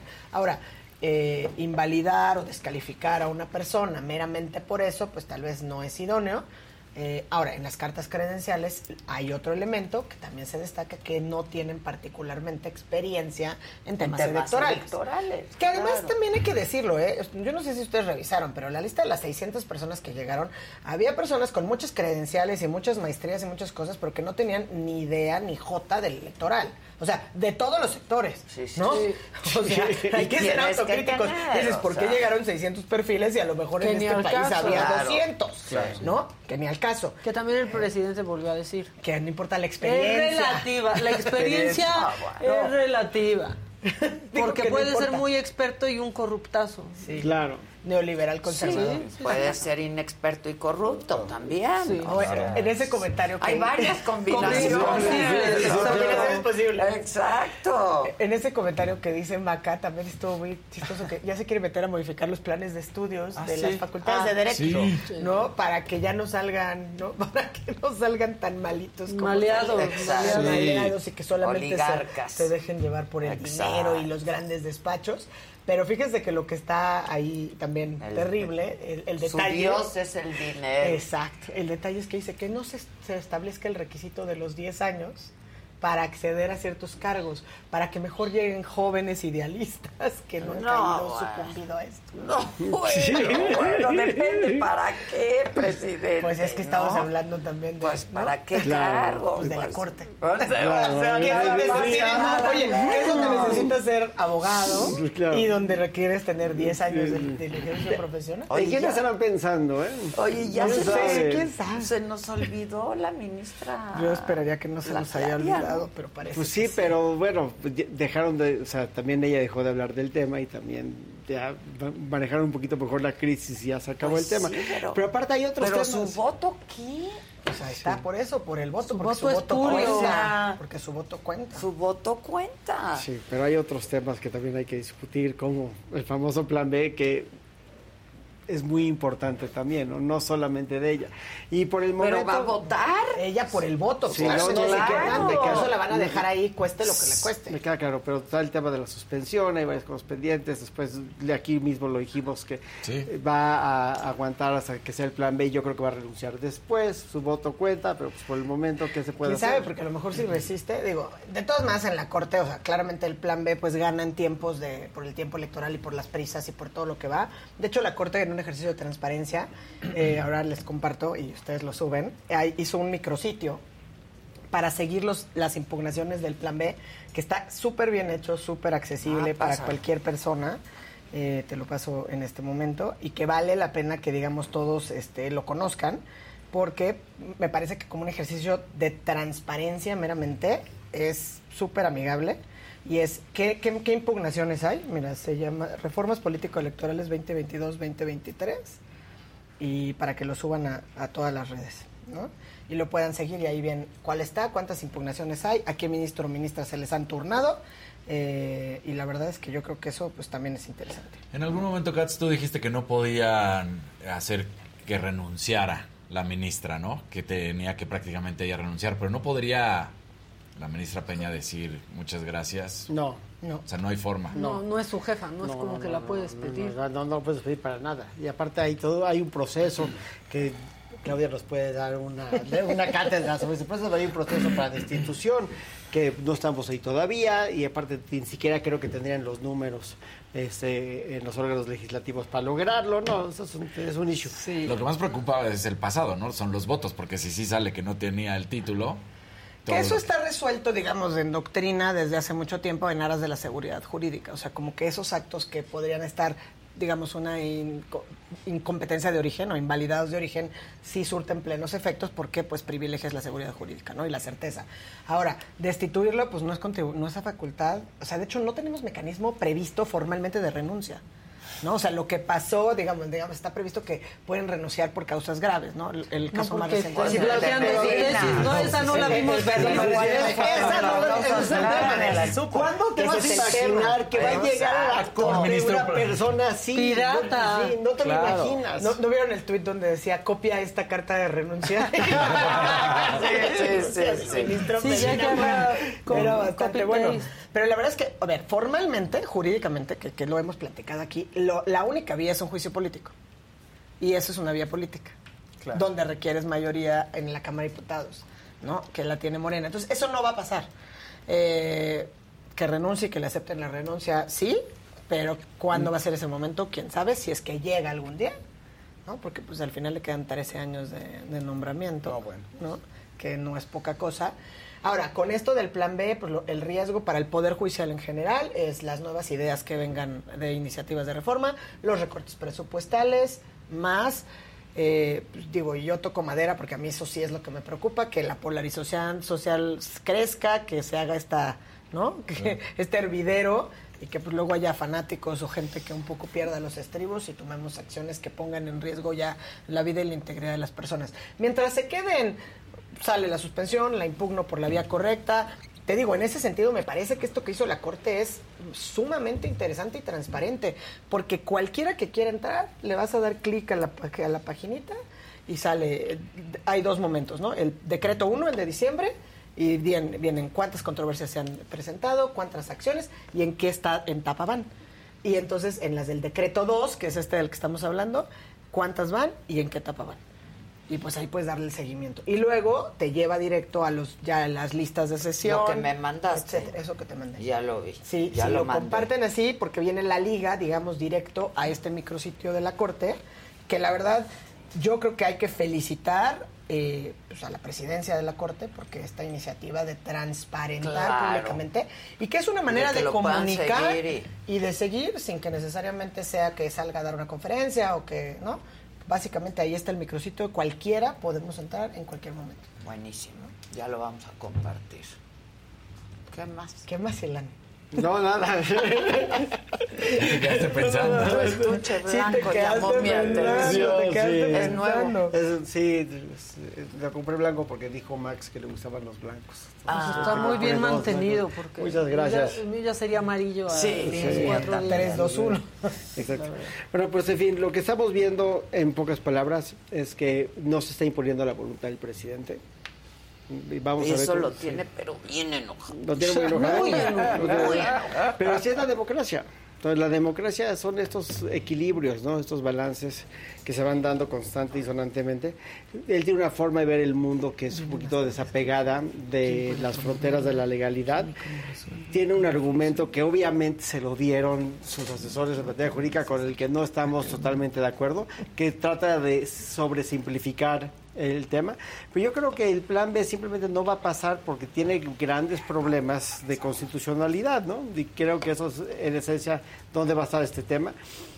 Hay que esperar y ver. En tiempos electorales todavía falta mucho para que se acabe. Pero eso. cada vez menos. Cada vez menos. Cada vez mucho, Cada vez pero menos. cada vez menos. Cada vez menos. Y, si- y como va la oposición, que no tiene un candidato claro, pues lo- la oposición está dentro de... No sé si vieron lo que dijo Marcelo Ebrard, pero que dijo Claudia Sheinbaum que iba a, a incluirlo en, el, en su Sí, gabinete y bien dijo, qué tierno. benevolente. Sí, dijo, claro. dijo, Sí, "Qué sí lo tierno". contrata. Aquí lo contó, aquí Casarín estuvo como Dijo, Prestaciones superiores a la ley. Lo podríamos dejar. Sí, dijo, qué tierna. Porque, digo, yo creo que No, Marcelo sí, Ebrard se ve de presidente de México y no de miembro del gabinete. Sí, de Y también dico que un poco que qué soberbia, porque Sí, dijo, todavía dijo, ni se vota. esperar un Sí. poco, Un poco de humildad. ¿no? Sí. Son Ternurita, nada mensajes más que se faltó. van mandando. ¿Eh? Nada más faltó ternurita. Sí, digo, digo, digo, Gracias digo, por la ternura. Qué tierna, ¿no? Dijo, qué qué tierna. Digo, qué tierna, ¿no? Y pues como que le ganó la risa y dijo, bueno, vamos viendo, Vamos ¿no? viendo. Va- Vamos viendo. No, si los adversarios están ahí adentro, ¿eh? y Claro. eso también va a desgastar mucho pues a los que están pretendiendo ser de Morena. Y va a ser Entonces, muy los va a difícil alinearlos. ¿Sí? Alinearlos va a ser muy... O sea, mi, fil, mi corazón de madre... No, no va a ser muy difícil. El presidente va a decir cómo va a estar. Lo tienen bien clarito. Sí, Dedo pero- flamígero. Pero tú crees que Claramente. Marcelo Ebrard vaya a decir, bueno, pues ya, ya decidieron. Bueno, solo que Marcelo se vaya a la oposición. No, puede pasar. ¿no? Digamos Movimiento Ciudadano. O todos, Todos todos. juntos. O sea, Movimiento Ciudadano solo no le alcanza. Tendrían que juntarse todos y chances, si es con Marcelo, si le entra Movimiento Van Ciudadano. a hacer una cónclave, Pero se supone, para escoger. Hasta ya. que salga humo blanco. Digo, ya también es. Se están tardando. Sí, pero el que inventó Y el... Monreal en la Ciudad de México. Entonces irían La oposición hoy con lanza. fórmula. esta- Batman y Robin. O la sea, cónclave. La, Sí. los- la- la oposición va a salir de Morena, muy probablemente. Sí, o sea, la- ¿no? la- por lo menos la figura que Exacto. encarne el famoso Sí, idea de de gobierno de, Morena. coalición Claro, y de estas claro, cosas. ¿no? Puede ser. Pero el que inventó esa estrategia de voy por el segundo lugar y lo que tiene el segundo lugar más lo mío gano, eso es Andrés Manuel. Andrés Manuel agarró a todos los segundos lugares del PRI y, Y los hizo claro. y los hizo candidatos del PRD para ganar o de la oposición para ganar las gobernaturas. De ahí viene Sabines, de ahí vienen muchos más. Todos. Entonces, Salomón Jara, todos. Sí, Todos, exacto. ¿no? Entonces vienen tiempos electorales muy interesantes y este coraje del Sí, presidente pero estos no es también son tiempos asiagos, ¿eh? O sea, Muy. Muy asiagos. Y estamos aprendiendo- preocupante.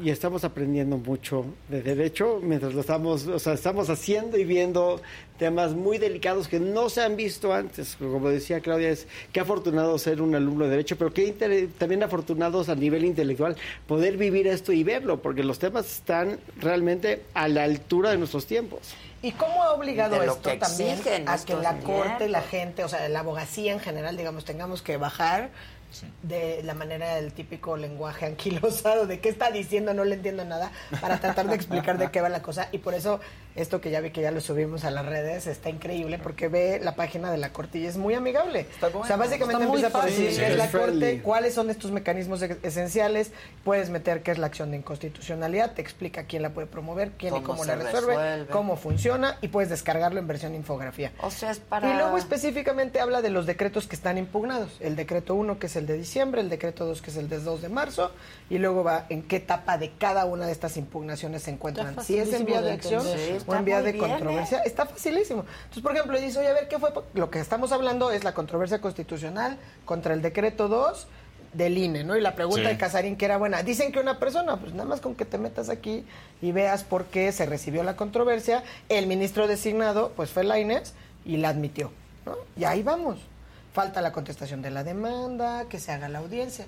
Pues, cualquiera puede tener en sus manos acceso a esto. Y a mí me parece que este, por lo menos en términos de transparencia y comunicación social, es un ejercicio que hay que aplaudirle que- y reconocerle a la Suprema es que Corte eso es, eso es Norma Piña. Norma Piña hace política a través de la transparencia. Muy interesante. Y te iba a preguntar, legalmente no hay nada más que el propio hecho, digamos, de cómo se votó, de que no haya tenido que estudiarse, que simplemente pasó y todos los diputados dijeron sí, o sea, que no haya tenido un Todo eso tiempo de discusión y que supuestamente se, teniera que, se tuviera que cumplir con ciertos criterios, o sea, eso no hay problema, así que fuera De la, de la ley, sí, por es un parte de los planteamiento diputados, ¿no? que Que dijeras, oye, ¿cómo es posible que pasa? Palomita. Son violaciones al proceso legislativo y están planteadas tanto en la controversia como en las acciones. Ahora, no es de alarmarse, era de esperarse. Sí, claro. Pero, o sea, pero- pero está mal eso, ¿no? O sea, sí está sin mal. Sí, o sea, no lo leyeron, pero bueno. Eh, sí. No, y está mal, y esos son los planteamientos. O sea, entiendo que tu pregunta va por esto lo va a analizar, eso sí lo va a analizar también la Corte. El tema con los vicios al procedimiento y los antecedentes que hay es que tendrías que tener una violación tan grave al procedimiento que considere el Tribunal Constitucional, o sea, en nuestro caso la Corte, que afecta el resultado de manera relevante. Pero tú lo, o sea, como para invalidarlo totalmente y regresarlo a que se reponga el procedimiento legislativo. Pero eso, digo, entiendo, tu, entiendo el argumento, pero ¿para qué van a leer algo que tienen que firmar a huevo? Sí, porque se ahorran el tiempo, que no tiene tiempo. Exacto, ya para qué lo leo, Y al menos así como que van a decir, oye, ya lo pensé bien, y eso, usted, firme. Exacto, usted firme. Qué cosa. Que además es como tradición, ¿no? No leer, pero firmar. Ahí, pero, pero más en un proyecto como este, mira, hay en todas las presidencias momentos emblemáticos, en momentos legislativos, ¿no? La reforma energética. Este, de todos, es tal vez el más importante este sexenio, el plan B. O sea, este es, este es el momento, no pasó el plan, es el plan B. ¿Tú crees que los van a dejar opinar? No, o sea, no. Obviamente no, este es un tema que fue tejido por los masterminds de ese tema y dijeron, así va. Vamos a hacer este Frankenstein Sí, que nos quede aquí. Por la, ta- ahí por la constitucionalidad y la legalidad. Sí, sí, sí. Que es delicado, ¿eh? Por eso insisto, o sea, la polarización, y es muy delicado porque hemos dicho, cuando le elevamos a que la que nos va a quedar a deber es la Corte y solo la Corte, entonces nos estamos equivocando. Porque la Corte en su función tiene que analizar la constitucionalidad de todo el paquete del Plan B, donde muchas cosas, como bien ilustra Ilan, están tejidas de forma y manera tal que podemos hacer argumentaciones de corte sociológico, antropológico y político de por qué van a afectar la democracia Claro. y las elecciones y todo lo demás, pero que no son necesariamente inconstitucionales, ¿no? Entonces, cuando nada más estamos del otro lado de la sociedad, digamos, no de los que ahorita están enojados con la suspensión, o sea, es- estos que estamos aplaudiéndole a la Sí, corte, oye, sí. qué bárbaro, qué valiente el ministro Laines, todo esto, cuando llegue el voto y resulte que alguien diga, oye, pues es que esto no, no es inconstitucional, no seamos quienes estemos entonces diciendo es que la corte se vendió. Por eso es importante este Eso, ejercicio. que claro. está haciendo Claro, claro, Es claro. muy importante. ¿Sabes qué? ¿Quién la aceptó? ¿En qué va? ¿En qué ¿Sabes va? absolutamente Y todo. Es una radiografía. Cada uno de los procedimientos, porque es bien interesante, porque a la hora que te vengan a decir es que se necesitaban ocho votos para invalidar, sí, en la acción de inconstitucionalidad, Claro. si no se desestima, no en la controversia. En la controversia solo para las normas generales. Pero Pero si hay una mayoría relativa y alcanza a haber una interpretación en los efectos de invalidez solo para partes involucradas, con una mayoría simple basta. ¿no? Entonces, explicar esto de la Está manera en que lo está haciendo la Ahí ministra, es- o sea, bueno, la corte, ¿no? Digamos, porque además ella misma lo ha dicho, yo soy solo la, la cabeza del órgano, me parece que es un ejercicio de, de un gran acierto en términos de transparencia, rendición de cuentas, comunicación social. Muy bien. Están preguntando que cómo te llamas. Claudia Aguilar. Claudia Aguilar, la ¿qué diosa pasó? del amparo. ¿Qué pasó? Alguien dijo que eres su crush gusto. intelectual. Es que dice, la veo siempre, pero ¿cuál es? Pues se me olvida el Claudia nombre. Aguilar. Claudia Hay que meter el súper así. La diosa del amparo. Y cuando votan en ah, bloque, mi feeling es que hay, que hay tres tipos de legisladores. Hay los fieles creyentes, hay los que se aguantan el asco, y es que hay los que ya perdieron el asco. Básicamente, ¿no? Pues ya dice, le perdieron el asco, dice, pues, pues. es lo que hay, pues, lo firma, ¿no? Hay fieles creyentes, hay gente que genuinamente, genuinamente Pero lo claro. cree. Hay gente que realmente lo cree, estoy seguro, ¿no? En todos los proyectos, no hablo de este nada más, ¿no? Hablo de todos los paquetes que se van, que hay que apoyar. Bueno, pues gracias. eh. Este, yo ya no los veo la próxima semana. ¿Van a estar? Yo sí. Sí, yo también. Semana Yo sí. Santa. Qué bueno. Qué bueno. Qué bueno. Nos vemos, Que les vaya bien. Ahí les dejo aquí a los A la banda. muchachos, a Aquí la banda. andamos. Este, pero nada, yo los espero esta noche, 7 de la noche, este mismo canal de la saga. Paulina Rubio va a estar con nosotros. Mañana 9 de la mañana, me lo dijo Adela y así nos vamos. Sucesivamente. Sucesivamente. Así Ad infinitum. Que tengan un buen día.